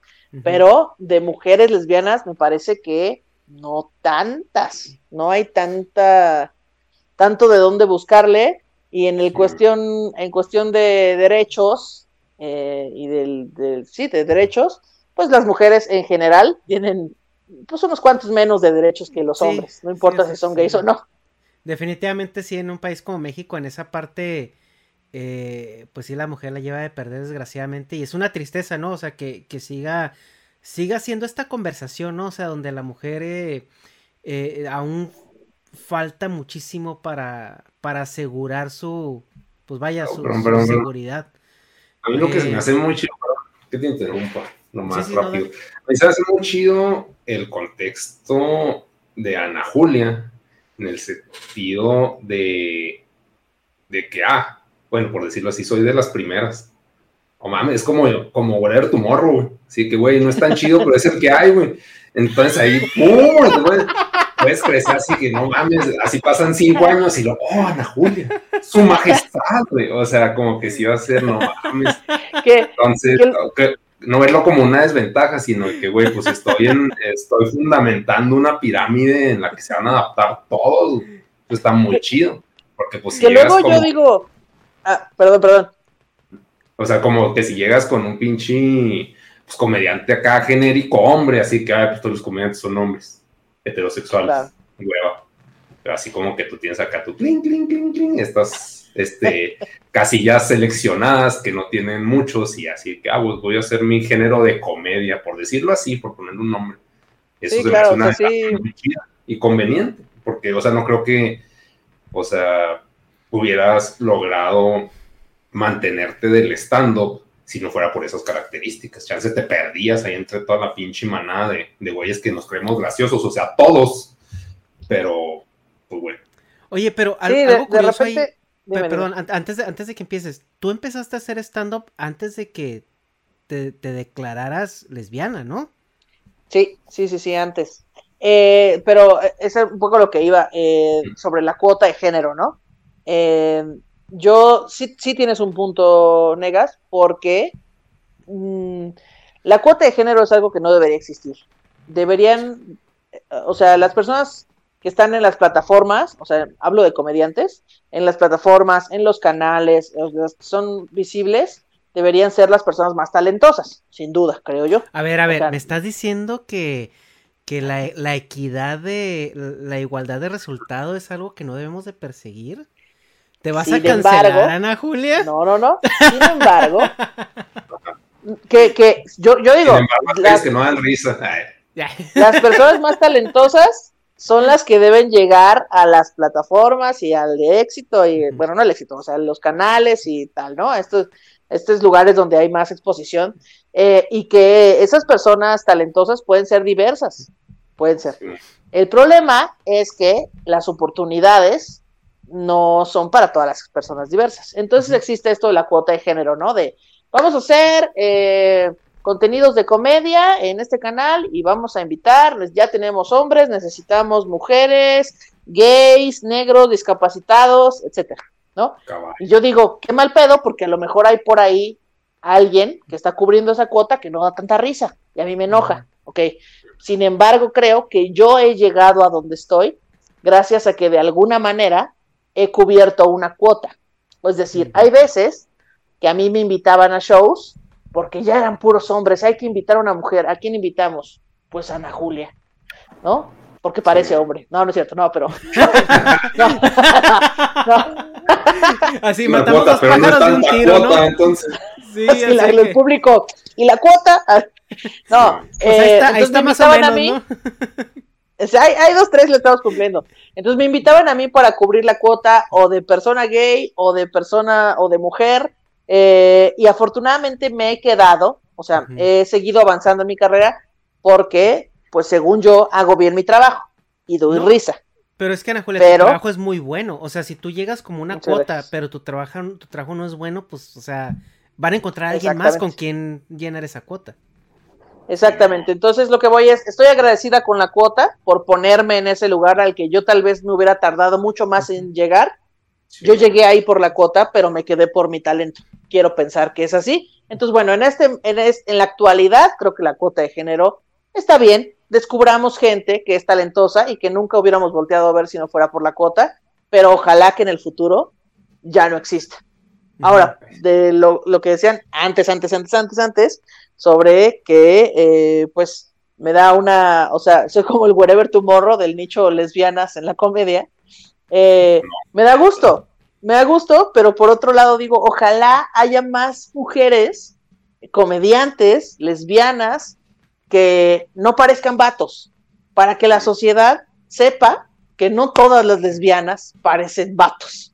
O sea, que haya diversidad incluso en comediantes lesbianas que haya, así como hay diversidad en comediantes hombres heterosexuales, pues que también hayan lesbianas, y en gays, y en indígenas, y en discapacitados. O sea, es que sí es muy bonito y muy idealista lo que dices, pero bueno, yo viéndolo desde el lado de, bueno, yo hago monos, hago animaciones. Yo antes también decía, no, sí, que haya más animadores, pero entre menos burros, más solotes. O sea, no conviene que haya, porque pues te contratan menos, o sea, si hay más, y si el otro es mejor que tú, pues ya te dan la madre. O sea, sí es muy bonito sea, lo estoy viendo desde un lado capitalista porque el dinero es Dios, ¿no? Para mí. O sea, sí es cierto. ¿Cómo, cómo? No, que sí es cierto, pero siento que es como, como Brasil y el fútbol. En Brasil todo el mundo quiere ser futbolista, pero solo hay 11 seleccionados. Entonces, pues yo soy la mujer comediante lesbiana en este momento, pero le tengo que chingar, porque seguro hay un montón de mujeres lesbianas allá atrás que quieren ser comediantes y que si son talentosas me van a superar y esto va a pasar. No, Entonces, si pues, tienen contactos con gente poderosa, pero si no, no creo. no, seguro va a pasar. Seguro. Está pero bueno, lo que, a, lo que voy es que hay que chingarle, pues hay que, hay que Sí, sí, sí. Sí, nunca hay que confiarse, pues. Ajá.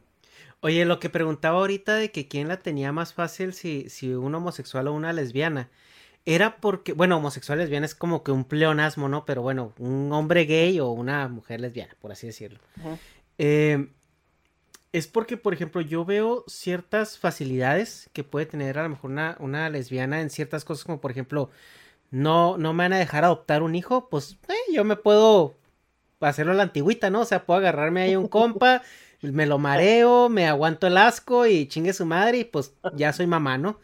Pero pues obviamente un, homosexual hombre pues la tiene más complicada pues porque pues no puede hacer eso, ¿no? A menos de que se ponga de acuerdo con su amiga este lesbiana y dice uno tú y uno yo, pero claro.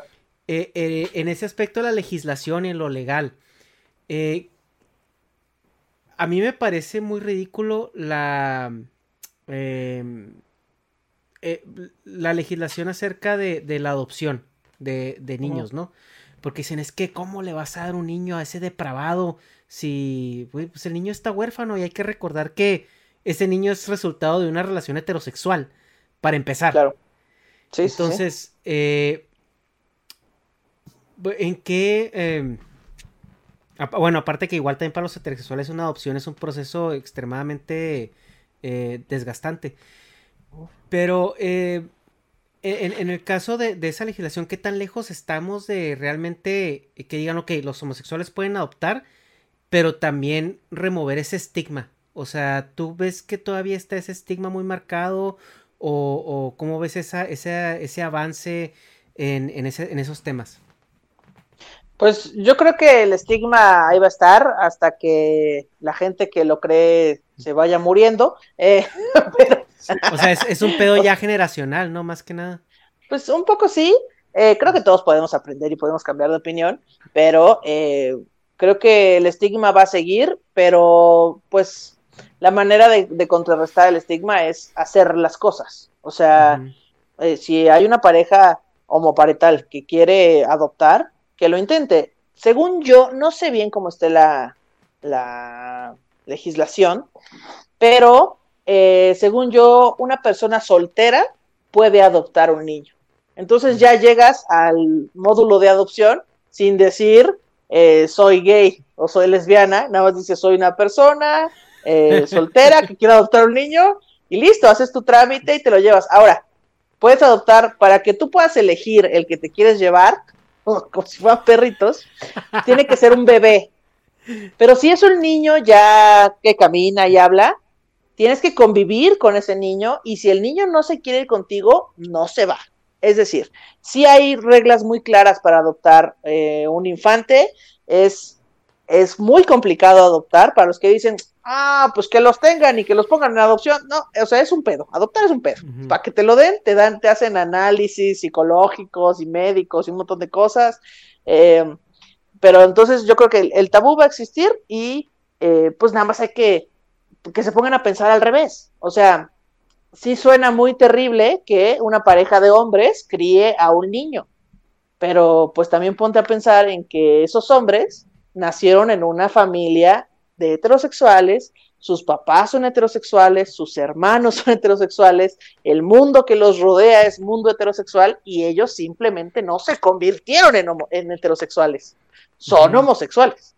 Entonces es igual con este niño, no porque lo críe una pareja de homosexuales, se va a convertir de repente como si fuera algo mágico.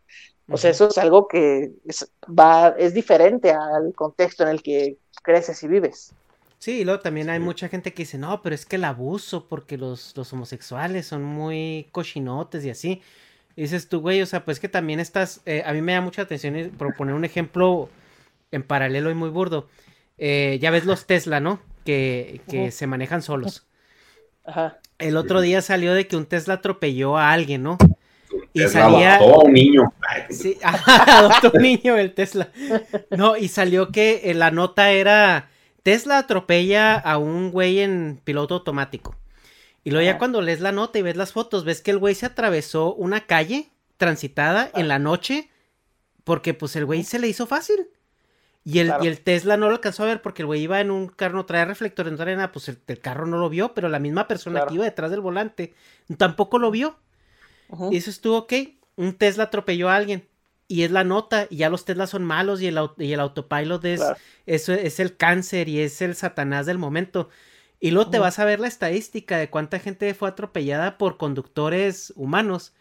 Y obviamente que ese mismo día esa gente atropelló a más personas que todos los Teslas juntos en toda su historia, ¿no? Pero estás de acuerdo que ahí vuelves al clickbait que mencionamos. Ajá, volvemos al clickbait.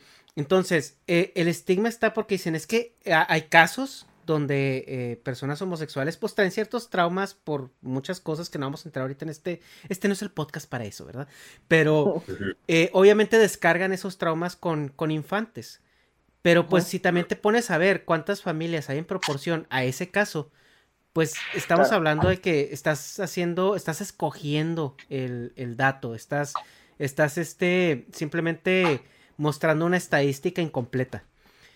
Sí, es como decir, eh, ay, es que los, los homosexuales que no adopten porque el niño va a crecer traumado. Cállate, Ramiro, tu mamá, tu papá le pegaba a tu mamá. Cállate, Ramiro, ¿sabes? O sea, como hay un montón de violencia intrafamiliar fuera de las parejas como parentales. y también hay pedófilos fuera. No todos son homosexuales ni están dentro de estas parejas. Y vuelvo a lo mismo, adoptar a un niño es un pedo, o sea, no te lo dan como si fueran perritos ahí en la cajuela de un coche, es muy difícil o sea, tienen que hacerse varias cosas para que puedas adoptar a un niño. Entonces, pues, no, no mame también la gente. Y bueno, ahí entrando al tema ese de la adopción, pues, por ejemplo, en México no está como que fácil así nomás de que, ah, pues el niño quiere vivir conmigo y le va a caer a mi casa. O sea, está muy, suena muy pedófilo enfermo lo que estoy diciendo, pero así como una tía de que, ay, pues yo le cuido el chamaco a esta pendeja que se embarazó y ella es más mamá que la otra, o sea, como que no hay mucho pedo en ese aspecto, ¿no? O sea, bueno, ahí estoy hablando de un círculo familiar en el que, pues, por ejemplo, la tía este, adopta al chavito de la sobrina y ya ella es su mamá, pero, o sea, como que no puedo aplicar la misma sin haber mucho pedo, o sea, pues legal de que, ay, pues nomás todos calladitos y la que a vivir y ahí está el pinche cuarto y ya te chingando, güey. Yo en mi pedo y tú en el tuyo. O sea, también está muy idealista lo que estoy diciendo, pero si, si le dicen a la sociedad, lo voy a adoptar, o sea, más vale pedir perdón que pedir permiso en ese sí, caso. cuando... en México todavía esa libertad de que, ah, pues aquí le cayó y me está rentando.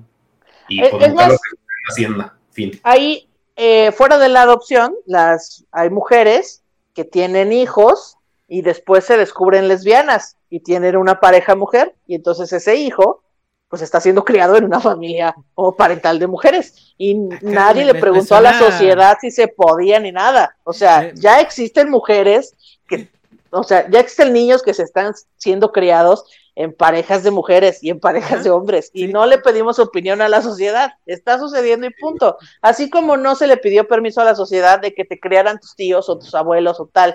O sea, siento que hay más personas que fueron criadas fuera de la familia natural, o sea, estoy entrecomillando, yo era la rara en mi escuela porque mis papás no estaban divorciados. Así, así de grave. O sea, hay mucha gente que nació criados por sus otros parientes que no eran su mamá y su papá. Entonces siento que ese, esa discusión está bien pendeja. Hay mucha gente que nada más quiere ver el mundo arder. Sí, Real.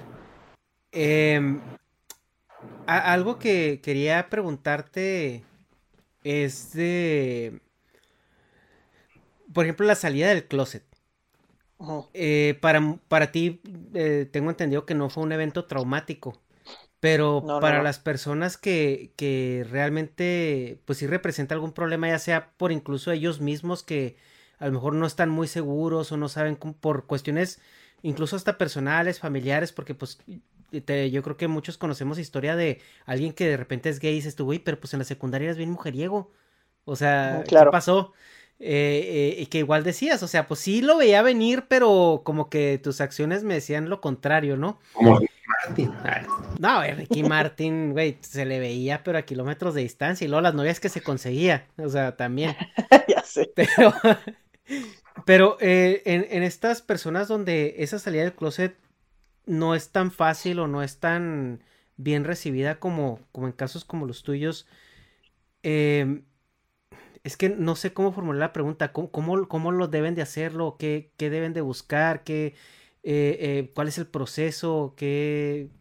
No tutorial para la salida del closet. Es que realmente no, me cuesta trabajo formular la pregunta porque no estoy familiarizado con la situación, pero sé que es algo difícil, sé que es algo traumático, sobre todo para los adolescentes, ¿no? Que esto se ve muy claro, las salidas de closet traumáticas, yo creo que se dan más en los adolescentes y, o en los adultos ya, ya grandes. O sea, gente que, gente que a sus 60 años dice, junta a la familia y les dice, ¿saben qué? Este, esta es mi verdad, ¿no? O sea, y la tuve que vivir así por contexto social o, lo que fuera. Em, ¿Qué nos puedes decir al respecto del tutorial, el, el, los comentarios, el, no sé? Pues yo creo que no hay como un, paso, o sea, pasos a seguir para salir del closet. Cada quien lo vive diferente porque cada quien viene de una familia diferente y de un contexto distinto. O sea, si hubiera habido un tutorial paso a paso, yo lo hubiera leído y hubiera dicho, ¿qué? Esto no me sirve porque mi familia son hippies. Pero creo que, creo que primero hay que, hay que hacer una, primero no es, no es no es a huevo, ni, lo tienes que hacer rápido, ni en este momento. Hay un tiempo para todo. Eh, mm, yo recomendaría no hacerlo en una situación de caos, así de que se está peleando la familia en la sobremesa y de repente se para y pues resulta que yo soy lesbiana, ¿cómo ven?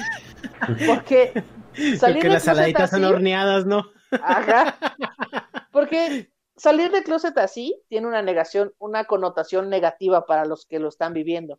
Entonces, luego, luego eh, su cerebro hace clic con que ella dijo que es lesbiana con una situación eh, fea y entonces ser lesbiana está mal, ¿no? Entonces, bueno, no recomiendo que sea así. Y em, también creo que lo más importante es tener una red de apoyo para, para que te respalden, o sea, para que en mi caso, mi red de apoyo es mi familia. Mi familia siempre me apoyó, siempre me dijo que yo no estaba mal, que yo no era la, rara, que hay más personas como yo.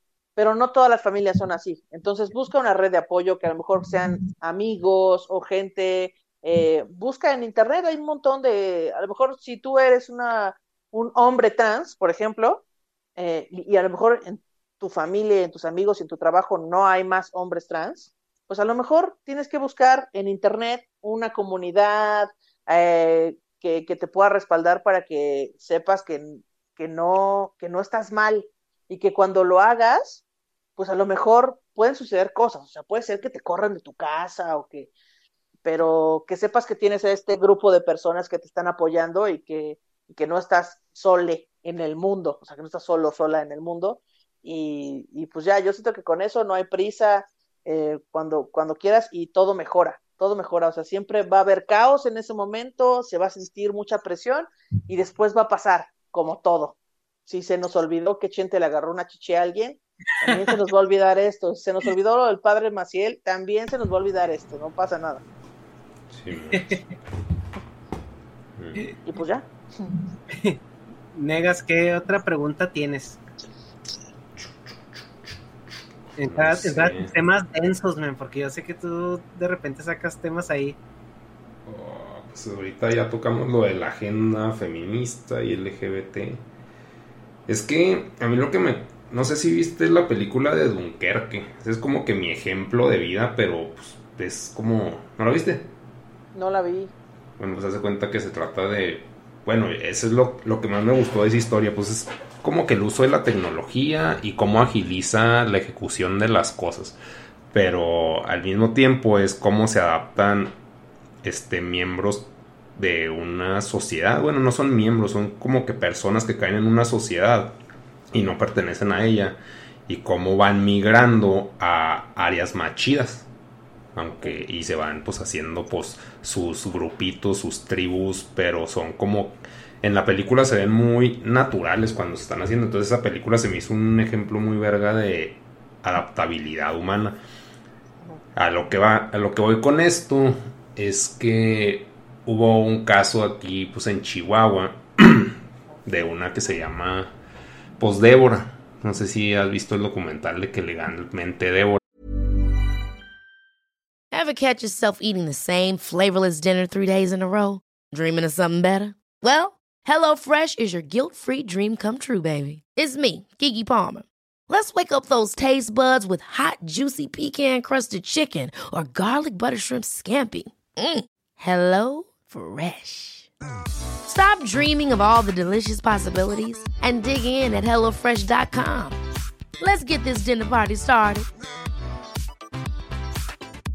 Hi, I'm Daniel, founder of Pretty Litter. Did you know cats tend to hide symptoms of sickness and pain? I learned this the hard way after losing my cat, Gingy. So I created Pretty Litter, a health monitoring litter that helps detect early signs of illness by changing colors, saving you money and potentially your cat's life. Pretty Litter is veterinarian developed, and it's the easiest way to keep tabs on your fur baby's health right at home. Go to prettylitter.com and use code ACAST for 20% off your first order and a free cat toy. Terms and conditions apply. See site for details. If you're looking for plump lips that last, you need to know about Juvederm lip fillers. With Juvederm Volbella XC and Juvederm Ultra XC, your lip look, whether it's subtle or bold, can last up to one full year with optimal treatment and no additional maintenance. Find a licensed specialist and see if it's right for you at juvederm.com today. That's J U V E D E R M.com. Add fullness to lips in adults over 21 with Juvederm Volbella XC or Juvederm Ultra XC. Do not use if you have severe allergies or a history of severe allergic reactions, or if you're allergic to lidocaine or the proteins used in Juvederm. Tell your doctor if you have a history of scarring or taking medicines that decrease the body's immune response or that can prolong bleeding. Common side effects include injection site redness, swelling, pain, tenderness, firmness, lumps, bumps, bruising, discoloration, or itching. As with all fillers, there's a rare risk of unintentional injection into a blood vessel, which can cause vision abnormalities, blindness, stroke, temporary scabs, or scarring. For full important safety information, visit juvederm.com. Aquí pues le hicieron... no. Chale, yo no he visto nada, perdón. Sí, pero no, no hay bronca. Pero pues es una morra de Juárez que pues, o morro, o sea, bueno, trans, que se hace mujer. Pero así como que subía puros pedos, güey, pero pedos, así de que no, pues llegaban los chotas y me ponían unos putazos, güey, y mataron a mi vecina que también era gay o trans o lo que fuera, bueno, transvesti, porque mm, como son, pues se puede decir, pobres, pues no tienen para pagarse la operación para ser trans, pero chances sí quieren hacerlo, pero pues no, no hay varo. Entonces como que contextos así, mierdas, güey, mierdas de que dices, güey, ¿para qué la haces de pedo, güey? Lárgate de ahí, güey, pero pues al mismo tiempo, pues chance no tiene a dónde ir, güey, pues no tiene varo. Claro. Pero, o sea, así como que es más pelada que se fuera, que agarrar un pinche camión hasta Raida al DF. Y si le gusta suponer, suponiendo, güey, aquí estoy metiendo un poco de humor malo, pues si le gusta chuparla así, se paga todo el peaje, güey. Y llega hacia el DF. Y ya, ya haces tu cagadero, güey. O sea, ¿por qué chingados a huevo? O sea, es, es como que un pedo de revolución a huevo y voy a cambiar las cosas donde yo vivo. Pero yo como persona, pues se me hace bien desgastante ese pedo. Es de que, güey, pues ¿para qué, güey? O sea, ya lo que voy con esto es, pues, ¿tú qué opinas de ese pedo de estar acá machaque y machaque? Pues sale más pela o, bueno, depende también de tu, de tu capacidad de hacerla de pedo y de seguir en la lucha. Como también, o sea, tristemente el caso de, de Marisela. Yo lo veía en, pues lo vi en Netflix porque no le di mucho seguimiento. Cuando pasó yo estaba en el DF y fue el pedo de que nada, la mataron y yo pues a huevo, güey, pensándolo, o sea, qué culo que piense eso, pero es como que obvio, güey, o sea, para que te metas con el gobierno que es una mierda, güey, alegarle, oye, estás mal. Sí, pues cuete, güey, y más en una época muy culera de, pues del narco. pues no te metas a la caca, güey. O sea, si ya te pasó caca, pues vete a un lugar donde no te salpique. Pero así, pero, o sea, esa necesidad que sí es muy respetable de estar luchando por tus derechos, pero hay muchos casos, o, no sé, mi pesimismo de mexicano, de que, güey, pues no vas a ganar aquí, güey. ¿Para qué chingados O sea, ¿qué opinas de ese, de esa lucha? Porque tú no te ves como que conflictiva, chance, pues sí fuiste, pero pues así como dices, eh, tranqui, güey, todo está chido. Va, y o sea, como que no les carvas, o sea, pero hay gente que, como el caso del mesero que decías, que a huevo están acá, no, no, y que mis pinches derechos, y la se, ay, se chinga mal. O sea, ¿qué opinas de esa perspectiva de ver la vida? Pues es que está, está bien difícil porque sí, o sea, en el, el caso de Marisela sí lo vi.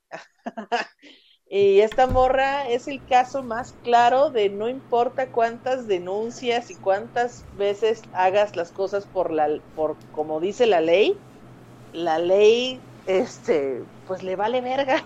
O sea, al gobierno le vale madre. Eh, esta morra se movió por todos lados, hizo campañas y el gobierno dijo, mejor hay que desaparecerla, ¿no? Ya mejor, y si mejor la matamos para que se nos acabe señora. Así como si fuera como si fuera echarle insecticida a un hormiguero, así tal cual. Entonces, eh, pues está bien, pero primero hay, siento que hay dos partes, ¿no? Porque hay como esta banda que dice, ¿por qué las mujeres que son golpeadas no, no se salen ahí de su casa? A ver, ¿por qué no dejan de estar en esta relación violenta? Sí, pues claro, porque desde afuera se ve como muy fácil la solución. La solución es irte, agarras a tus hijos y te vas a la chingada. Pero la, el poder que tiene el opresor sobre, sobre la cabeza de alguien es bien rudo. Es como, seguramente alguna vez estuvieron, la gente que nos escucha, en un trabajo que no te gustaba, y, el, y tu jefe te trataba feo y te insultaban y te decía cosas, pero no te salías porque necesitabas esa chamba, pues así igual un poco, o sea, no, no es igual, claro, sin duda, pero es, un ejemplo eh, de, cómo funciona que, tu mente te empiezan a hacer mierda, o sea, como los cultos, que dices, ¿cómo estas personas de, que están en este culto no se dan cuenta que, que los están maltratando? Pues porque ya nada más queda la carcasa de ellos mismos, porque te han insultado tanto y te han agredido tanto que piensas que afuera es igual, que lo que tienes es lo mejor que puedes tener y que ya no puedes aspirar a nada porque no te lo mereces, porque eres el culpable de tus desgracias. Entonces es, es bien difícil salir de ese hoyo. Y ahora, en el caso de, por ejemplo, de Marisela, de alzar la voz y hacer todo un desmadre, o este caso que me decías eh, ¿cómo se llama? Débora. De Débora. que a huevo, este, pues quería que legalmente fuera reconocida como mujer, siendo que pues para mí es más importante que no te pongan una chinga los chotas, que te digan, ay, sí, mujer, pero ahí te dan los putazos de todos modos, pues así como que, pero ya sí lo percibo.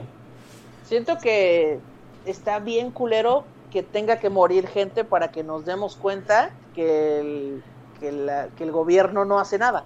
Entonces ahorita existen estos colectivos feministas o estos colectivos LGBT donde te dicen, mira, si estás en una situación de riesgo, como, oye, Débora, ¿quieres que te, reconozca como Débora, con pronombres femeninos y con tus papeles legalmente como mujer?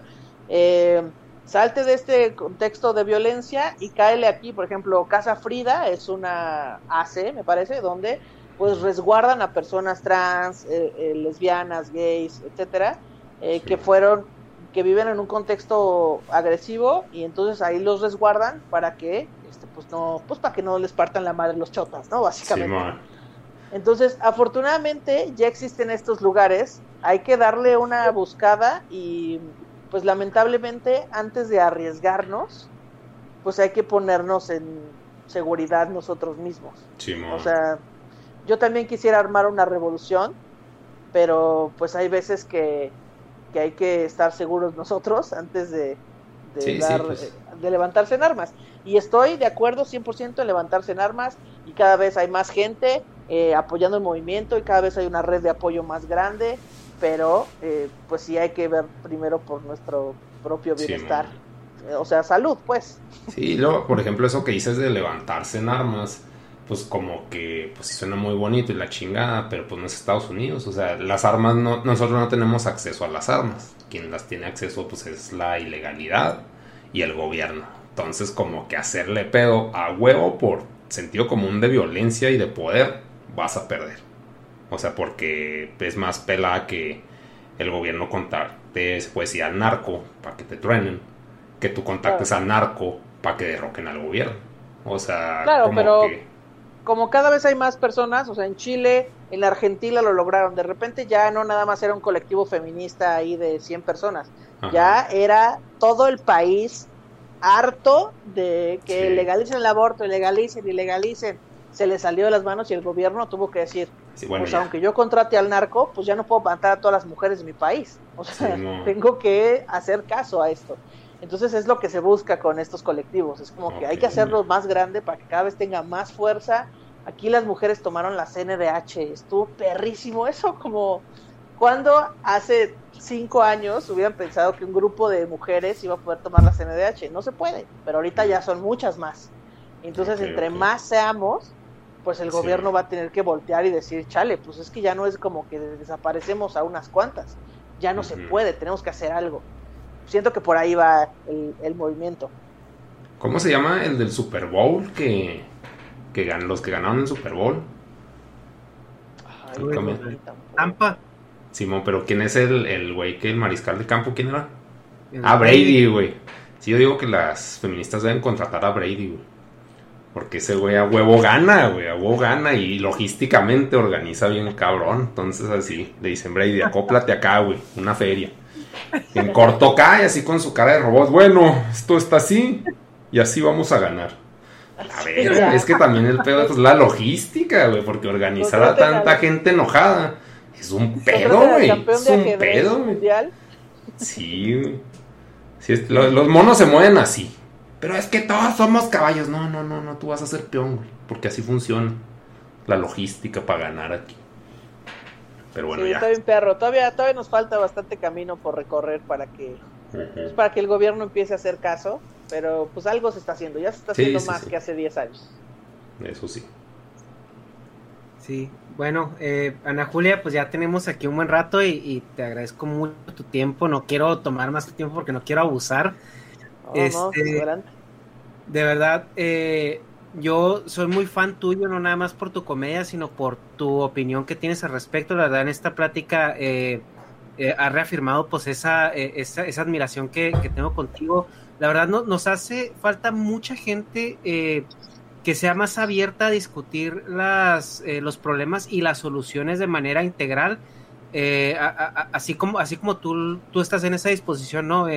Las agendas son negro, blanco, eh, o estás conmigo, o estás contra mí, y resulta muy difícil centrar a toda esa gente, eh, pues para platicar y realmente llegar a un acuerdo y entender que pues al final de cuentas somos humanos tratando de, de mejorar como, como especie en de no este- valer verga tanto, ni siquiera mejorar. en, No en- en esta, tanto. en esta matrix que, que denominamos sociedad, ¿no?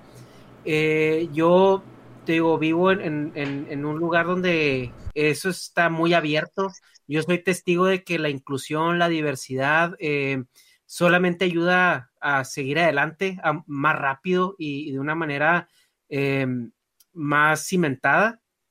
Eh, México hay mucho camino por recorrer, pero pues gracias a personas como tú que están dándole visibilidad al movimiento de manera adecuada, de una manera bastante empática y centrada, eh, pues eh, yo siento que, que- más gente como tú debería de, de haber y de ser las, las portavoces de, de toda esta situación que desgraciadamente en México eh, se ve un poco más atrasada. Oye, pues muchas gracias por, por la invitación. Eh, siempre trato de estar abierta al diálogo. A lo mejor en unos años me arrepiento porque todos estamos aprendiendo cosas y a lo mejor en unos años digo, y la cagué en esto, ¿no? Puede ser, puede ser. No, no, no tengo la verdad absoluta, eh, pero creo que el diálogo es lo más importante. Para mí es bien fácil mandar a chingar a su madre a todos los que no piensen como yo. Pero pues se trata de convivir y pasarla chido en vez de decir, pues me largo y todos están pendejos menos yo. Entonces, pues, está bueno, está bueno debatir y conocer el punto de, pues, de todas las personas. Oye. Cada quien piensa diferente está chido. Perdón, perdón. Algo que todavía tienes tiempo. Chido. Ay, Sí, dame, dime, dime. Este, abordando unos temas más tranquis, menos, menos agenda, güey. ¿Cuál- ¿Cuáles son los comediantes que tú dices, no mames? son la verga. Eh, a mí me gusta mucho Carlos Vallarta. Yo soy fan, fan, fan de Carlos Vallarta. Me gusta mucho. Eh, híjole, es que. A mí. Es que hay varios. Sí, por ejemplo, ahí mencionando lo de Carlos Vallarta, ese güey, como que cuando yo traté de entrar a la escenita mamadora, porque así la defino, güey, pinche estando, pero un mame así, oh, gourmet, güey, un mejor gourmet. Este, cagársela al pobre como que se me hizo bien cabrón que Carlos Vallarta emergiera sobre ese pinche whitezicanismo este monopólico de que ah pues estoy jodido y pues ni pedo, eso voy a hablar, güey. Y o sea, como que satirizando, pero también o sea, cagándosela a él, pero también a todo, o sea, no, no era como que humillándose, porque si veía un compa mío que era como que, bueno, yo soy café y me lo voy a cagar a mí por ser café y todos acá. Eran ahí en Condesa, pues para empezar, pinche estando para acá, gourmet. Oh, qué bueno que se la caga y que admite que es pobre, güey. O sea, ese era el humor, güey. Yo así, ¿por qué verga, güey? O sea, me dio asco ese pinche ambiente. Y en ese, creo que en ese entonces, O'Farrill todavía no, no era así tan, tan famoso, tan mainstream. Y lo que decían lo que decían, y no voy a decir quién porque pues no, ni, sé quién chingado decía, los que estaban ahí. Yo nunca lo conocí, pero decía, es que el pedo de ese güey es que no te da risa, pero no te caga, güey. O sea, es como que, ah, pues, es como que es chido el vato, güey. O sea, como que hace comentarios, pero no son graciosos, pero dices, ay, es lindo, güey. Y le daban chat. Y yo así de que, güey, pues qué culero, güey. Pero él sacó pues un chingo de provecho de esa situación, ¿no? Chance es el mismo efecto whatever tu morro, de no hay nada, güey. Y pum, me pongo y pues ya, yo soy. Pero Vallarta sí le dio la vuelta a todo el pedo, bien cabrón. O sea, porque no hay, bueno, mainstream que yo conozca como él, pues no. O sea, sí está, sí está muy... A mí también me gusta mucho el humor de Carlos Vallarta. O sea, sí digo, ah, pinche marihuana asqueroso. Pero me da risa. Pero bueno, porque soy un mocho de Chihuahua, no porque en realidad sea un marihuano asqueroso. Pero bueno, nomás quería hacer ese paréntesis de respeto a Carlos Vallarta. Pues.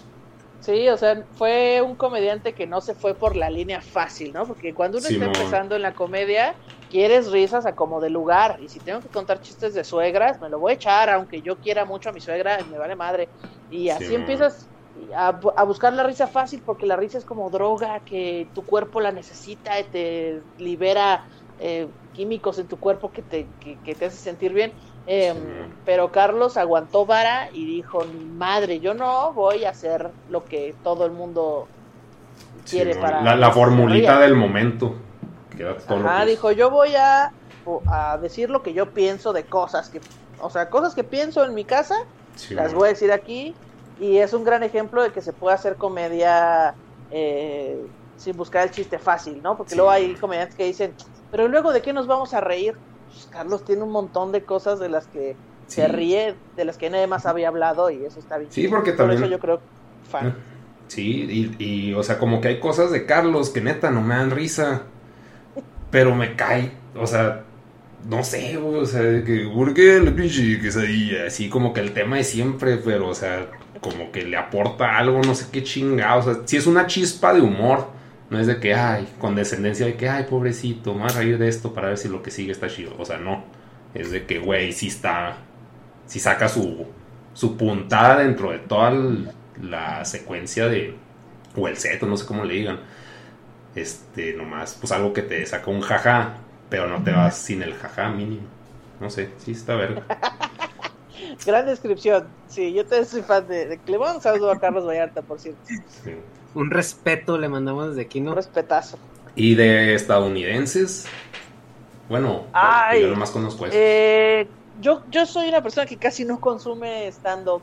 Eh, o sea, más que el que al que me invitan, ¿sabes? Pero em, a mí me gusta Dave Chappelle es muy bueno, me gusta Sarah Silverman, me gusta eh, Hannah Gatsby, que no es estadounidense, pero también trae ahí unas cosas chidas. Em, pero no, en realidad te, te, mentiría, no, no conozco tanto la escena gringa.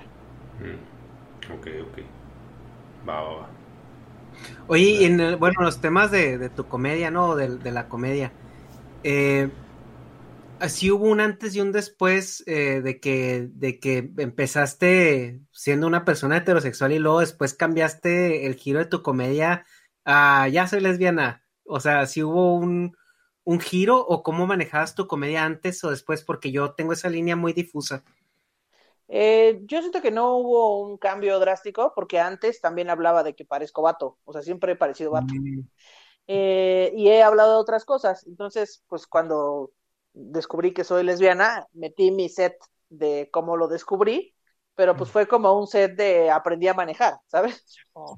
Cualquier cosa, como cualquier otro suceso que me hubiera pasado en la vida, eh, pues lo metí a mi, a mi rutina, pero no, no creo que haya cambiado drásticamente. De hecho, algunos chistes ya los tenía, nada más como que los modifiqué poquito para, pues, pues para ir sobre la línea de que ahora soy lesbiana. Pero insisto, mi comedia es bastante campechana, se diría acá, o sea que tiene un poquito de todo.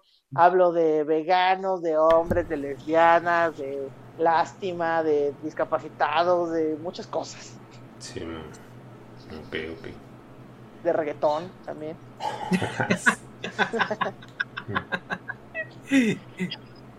Tengo un set defendiendo al reggaetón. Pueden ver ahí en Netflix, Zona Rosa, episodio 2. Hay un set completo. En, en, en Netflix. Sí, el. Netflix Casual. Rosa, episodio 2. Wow. Ok, ok. Ah, lo- ta- también ahí sale Manuna, creo se llama. En esos. Sale Manuna, Ray Contreras y Pablo L. Morán. Va, va, va, va. Para verlo. Ese güey pinche Manuna, sí, o no mames, es que. Bueno, es que yo como que sí manejo mucho mi humor con, con ser joto. O sea, sí, sí digo muchas veces, no, pues es que ayer estaba acá metiéndome unos penes. O sea, así como que casual, pero, pero no soy. Pero como que ver a, a ese güey, sí me daba risa de que, ah, es que ese güey sí se los mete. o sea, como que, como que no sabía así de que, ah, cabrón, o sea, sí será ofensivo que yo diga esas pues, cosas. Siendo que pues para mí es humor, pero o sea, no, o sea, Estamos supongo que ese a güey, ese güey no lo toma. años de que eso sea apropiación cultural, negas. Así Sí, que así disfrútalo. que si no te metes pena no puedes hablar de eso, güey. Métetelos ya, en vivo, así chingada madre, bueno, pues va. No, no, pero, o sea, Por la comedia. Sí, por el dinero, güey. Tú en la comedia, por el dinero. OnlyFans.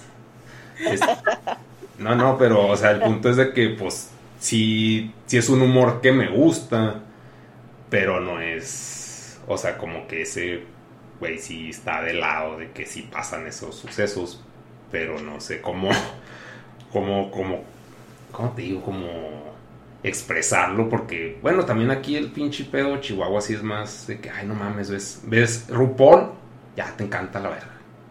Bueno, no, yo no veo RuPaul, pero, o sea, pues por ejemplo, Project Runway me mama, me mama, pinche Project Runway, ¿y cómo? ¿Sí lo topas? No, tampoco. Oh, que de chinga, pues es de moda, es de pinche... Pues sí, de moda sale Team Gun, ¿no lo topas tampoco? No, yo no conozco nada. Yo es- La chinga, yo Es no como- consumo el capitalismo. Mira, es, es como un Masterchef, pero de diseñadores de modas. Ah, Sí, está no. perro. Y sí, sale, pues, o sea, pues por lo general todos los diseñadores son gays. Ah, pero sacan cosas de que, pues sí, o sea, pero sacan cosas, no sé. O sea, a lo que voy con eso es que soy gay. Ay, no te creo. Pero, o sea, pues, son cosas Es que pues una son... declaración. Sí, ¿no? aprovechando que estamos hablando de este pedo. No, pero, o sea, como que es entretenimiento que, pues no sé, o sea, es mucho, pero es tabú de que te guste ese pedo. Sí, está chido. O sea, yo siempre le digo a la banda que, pues, que consuman entretenimiento diverso, o sea, que... Y no me refiero solo a, a contenidos gays, o sea, escuchen música que normalmente no escucharían o, o sigan un canal de YouTube que tal vez no seguirían, métanse a algo que a lo que tal vez nunca le hubieran dado clic, pues métanse para ver cómo es ese mundo, o sea, Ah, qué de- piensan los demás. Si, Y- si has visto Sailor Fag, Sí, a Sailor Fag, este sí. güey, no mames, creo que tiene un chingo de potencial. Bueno, ya, ya está muy grande lo que ha logrado, pero no mames, tiene un chingo de carisma. O sea, es como... Sí, está bien morro aparte. Sí, pero si allá, allá anda en DF, pero dice, no, pues me compré estas botas. Sí, que güey, no mames. O sea, por eso se mudó también, para poder usar las botas. Bueno, no, no es como que el motivo principal. Pero pues, para sí, que no lo maten, decía. Simón, así casual. Quiero vivir, me gusta vivir y usar botas. Entonces me voy a ir al DF. Pero, o sea, psiquiátrico. o sea, como que dentro del. Pues del macho interior acá norteño. O sea, como que lo veo y me da risa y digo, no mames, es que sí me gusta el cotorreo que trae. Pero es turbo gay, güey. Es como que un conflicto acá, pero pues ese pedo ya es inducido por la sociedad, pero sí está. Saca un chingo de frases acá casuales que digo, no mames, como. Como Galaxia. Como Sid Vela, Claro. que, o sea, el- es de las pocas personas que he conocido, en- pues así, pues en persona, que me ha hecho cagarme la risa. Y no mames, o sea, es un nivel de carisma así absurdo. Y como que creo que el Sailor Fax sí trae ese cotorreo también. Algunos Pues sí, consuman, que. consuman cosas, consuman cosas diversas, eh, o sea, luego, o sea, es esto, como no por tomar Tecate Like te vuelves gay, o sea, Ah, no, solo es culpa de la gente que lo dice, pero no es cierto, Sí, vean lo que quieran y ya no pasa nada. De hecho, estaría chido. Bueno, yo le quise. Es que mis pinches propuestas de campañas publicitarias son de que no, güey, no nos vamos a ir por esa pinche rama. De que, por ejemplo, a Pepsi proponerle la campaña de que todos están en familia abajo tomando coca así, oh, felicidad y la chingada. Y el güey que está en el cuarto, así me caga mi familia. Y lo, ese güey toma Pepsi. Sea, como que se pegan por el sector acá de que, ah, pinche soy punk. En lugar de, ah, so- somos la otra familia, pero en azul. Así que, no, nos gusta la roja, güey. Te chingando, güey. Igual con los de Tecate Light, de llegar y de que, oh, ese güey es puto, la chingada. Y luego el güey así con una morra bien chida y lo, ah, sí, soy putísimo. Y o sea, pues el güey flaco y el otro güey así todo panzón, "Ah, putísimo, güey. Así, pinche mala copa, bien pedo. Y el otro güey con su Tecate Light, sí, la neta me encanta el pene. Y así besándose con la morra bien chida. Pero pues claro que las eso. propuestas publicitarias. En lugar de que, nuevo box, hombre, Tecate Light. Así que, ah, chinga, pues si se están pegando, como que hay es, bueno, también meten Tecate a huevo de que, hombre, Tecate roja. Es- Hasta yo solo se la sobre- cagan. Sobre los productos para hombres, hay un montón de cremas, desodorantes, rastrillos que son iguales a los de las mujeres, solo que estos son grises y, Sí. y azul marino. Y están en un anaquel y dice productos para hombre y los hombres. Ah, sí, Sí, estoy comprando aquí está su regla de pene. Pero Sí. es de hombre. Sí, no, bueno. vato, es lo mismo. Sí, bueno, pues he hecho la campaña de ego de que, ¿a poco usa champú para mujer? Y yo, ah, pues sí, babosa, me deja mejor el pelo. De tus mamás. Exactamente. Ay, güey. y pues bueno, yo creo que nomás aclarar que, que te gusten cosas que dentro de tu contexto social se, se como sean más afines a gente gay o así, pues no te hace gay tampoco. O sea, no es así como que te va, como por ejemplo a la gente que, le, que juega con los primos eh, a, a- a la comidita o a las muñecas, no se te va a caer la madre, o sea, no Sí, pasa nada. Yo creo que el periodo del glam sí fue una época dorada, así que, ay, pues voy a usar tacones y van a llover viejas. Sí, ah, qué, qué, qué al pedo. Como que ahí sí se rompió un poquito. Era más socialmente aceptable usar cosas femeninas, pues los del glam, no mames. Todos los de Kiss, güey, que se maquillaban y así pinche boca pintada, así, mm. Pero pues le llovían luego no sé viejas, qué güey. pasó, que, que regresamos a lo mismo de antes, la cagamos ahí, el glam está decepcionado de nosotros. Sí. Y luego llega moderato, así más decepción aún.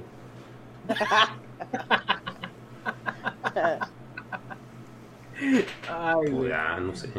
¿Qué más?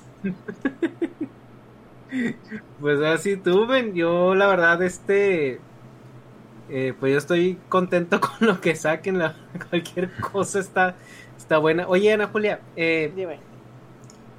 eh, en, en- en el podcast eh, que, que tienes eh, de Chichis para la banda, eh, es, es muy exitoso, es uno, pues se, se cuenta en el, en el top 10 de los, de los más escuchados, ¿no?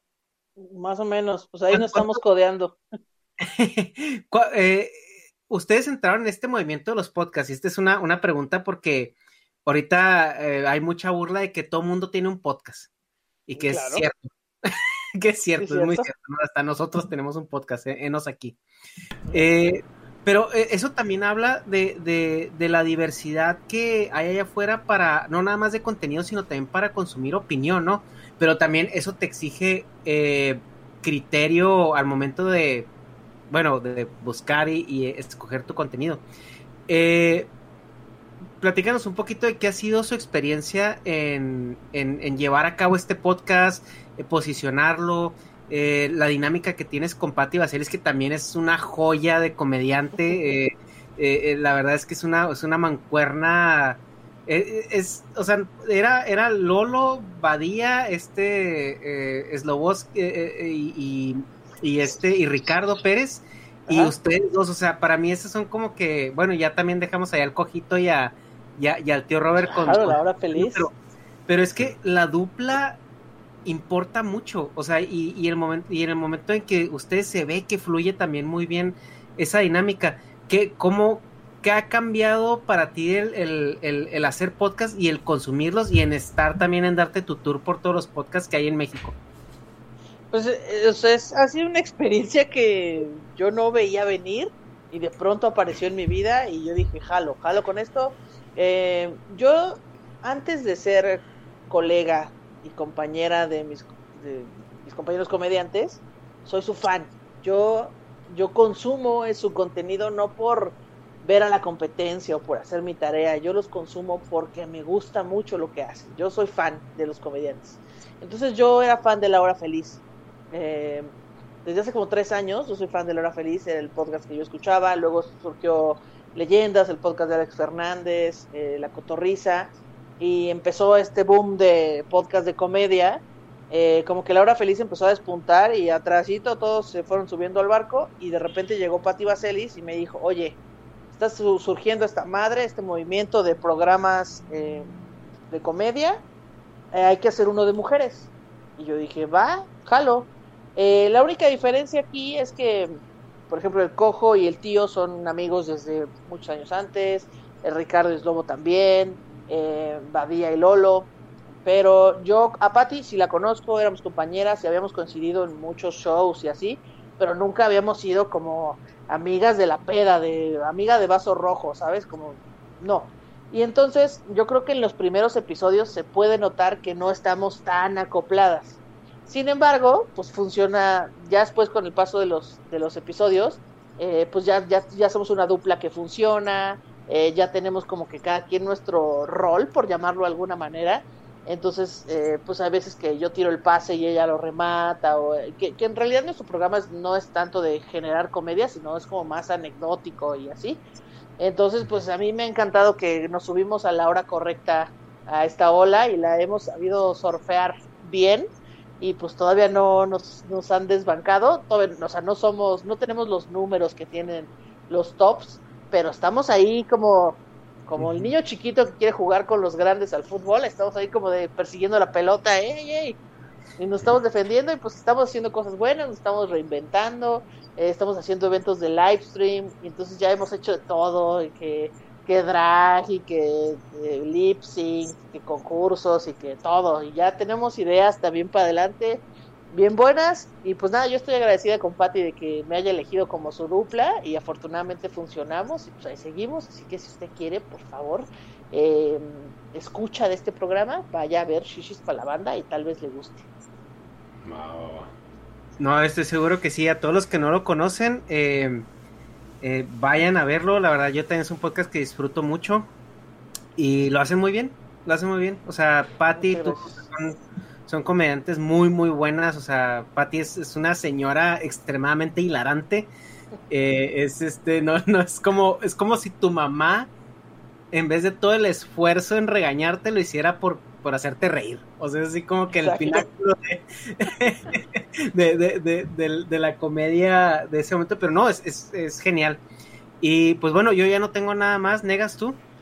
Pues no, está chido, pero no se me ocurre algo. sí, bueno, es que la personalidad de, Ana Julia es, muy, muy afable. Entonces, sí, yo la verdad me la he pasado muy bien. Eh, de repente ya, ya, ya te di una cromada de sable bastante importante hace unos minutos. redundante repetirla, pero no, te agradezco muchísimo tu tiempo, te agradezco mucho este que hayas venido a compartir con nosotros el día de hoy. Y, bueno, espero que si en algún otro momento eh, surge otra oportunidad, pues eh, eh, tenerte por acá de nuevo. Claro, yo encantada de, ir a todos los podcasts donde me inviten ahí a, hablar sobre temas picosos o a nada más cagarnos de risa o a empedar, miren, lo que sea, yo estoy feliz de que me inviten a todos lados. Muchas gracias a ustedes y pues espero que la gente que me esté escuchando, si no me conocía, pues ahí me siguen redes porque ando cotorreando 24/7. Vayan a ver su especial, sus especiales de Netflix porque ya son... No, nomás uno, nomás uno. Nomás es uno y él eh, es el de Zona Rosa. ¿No tenías... ¿El de Zona Rosa? ¿Episodio 2? Episodio 2, ok. Y, ya, en Netflix nomás. Ah, ok, ok, excelente. Eh, vayan a verlo, eh, vayan a su, a su canal de... El de... ¿Tú tienes canal de, de YouTube? No, ¿verdad? O sea, el propio donde subes contenido tú. Porque sí, veo un canal de YouTube. Y, veo pues de chichis para la banda y cosas así, pero... Eh, sí tengo canal propio, pero casi no estoy subiendo cosas. Tengo algunos videos ahí, me pueden encontrar como Ana Julia YY. Es más, si lo ponen así en YouTube, pues hay videos de, de Comedy Central y así algunos. Eh, el de Shishis para la banda. Pero yo les recomiendo que me sigan en, en, Instagram y ahí subo los links que sean para el contenido donde me invitan y pues ahí pueden ver. Y sus stories son una joya. Son una puta joya sus stories. Entonces, así vayan y síganla. Eh, vamos a dejar tus redes aquí abajo. Entonces ya nomás vayan y le dan clic y todo. Pero vayan a ver sus, sus, sus segmentos de Comedy Central o de Netflix. Todo es una cagada de risa, lo que sea que encuentren de ella. Pues muchas gracias, chavos. Les dejamos ahí los links de, las redes. También recuerden que tenemos nuestro canal de Twitch, porque pues hay que subirnos a ese barco también antes de que se vuelva mainstream.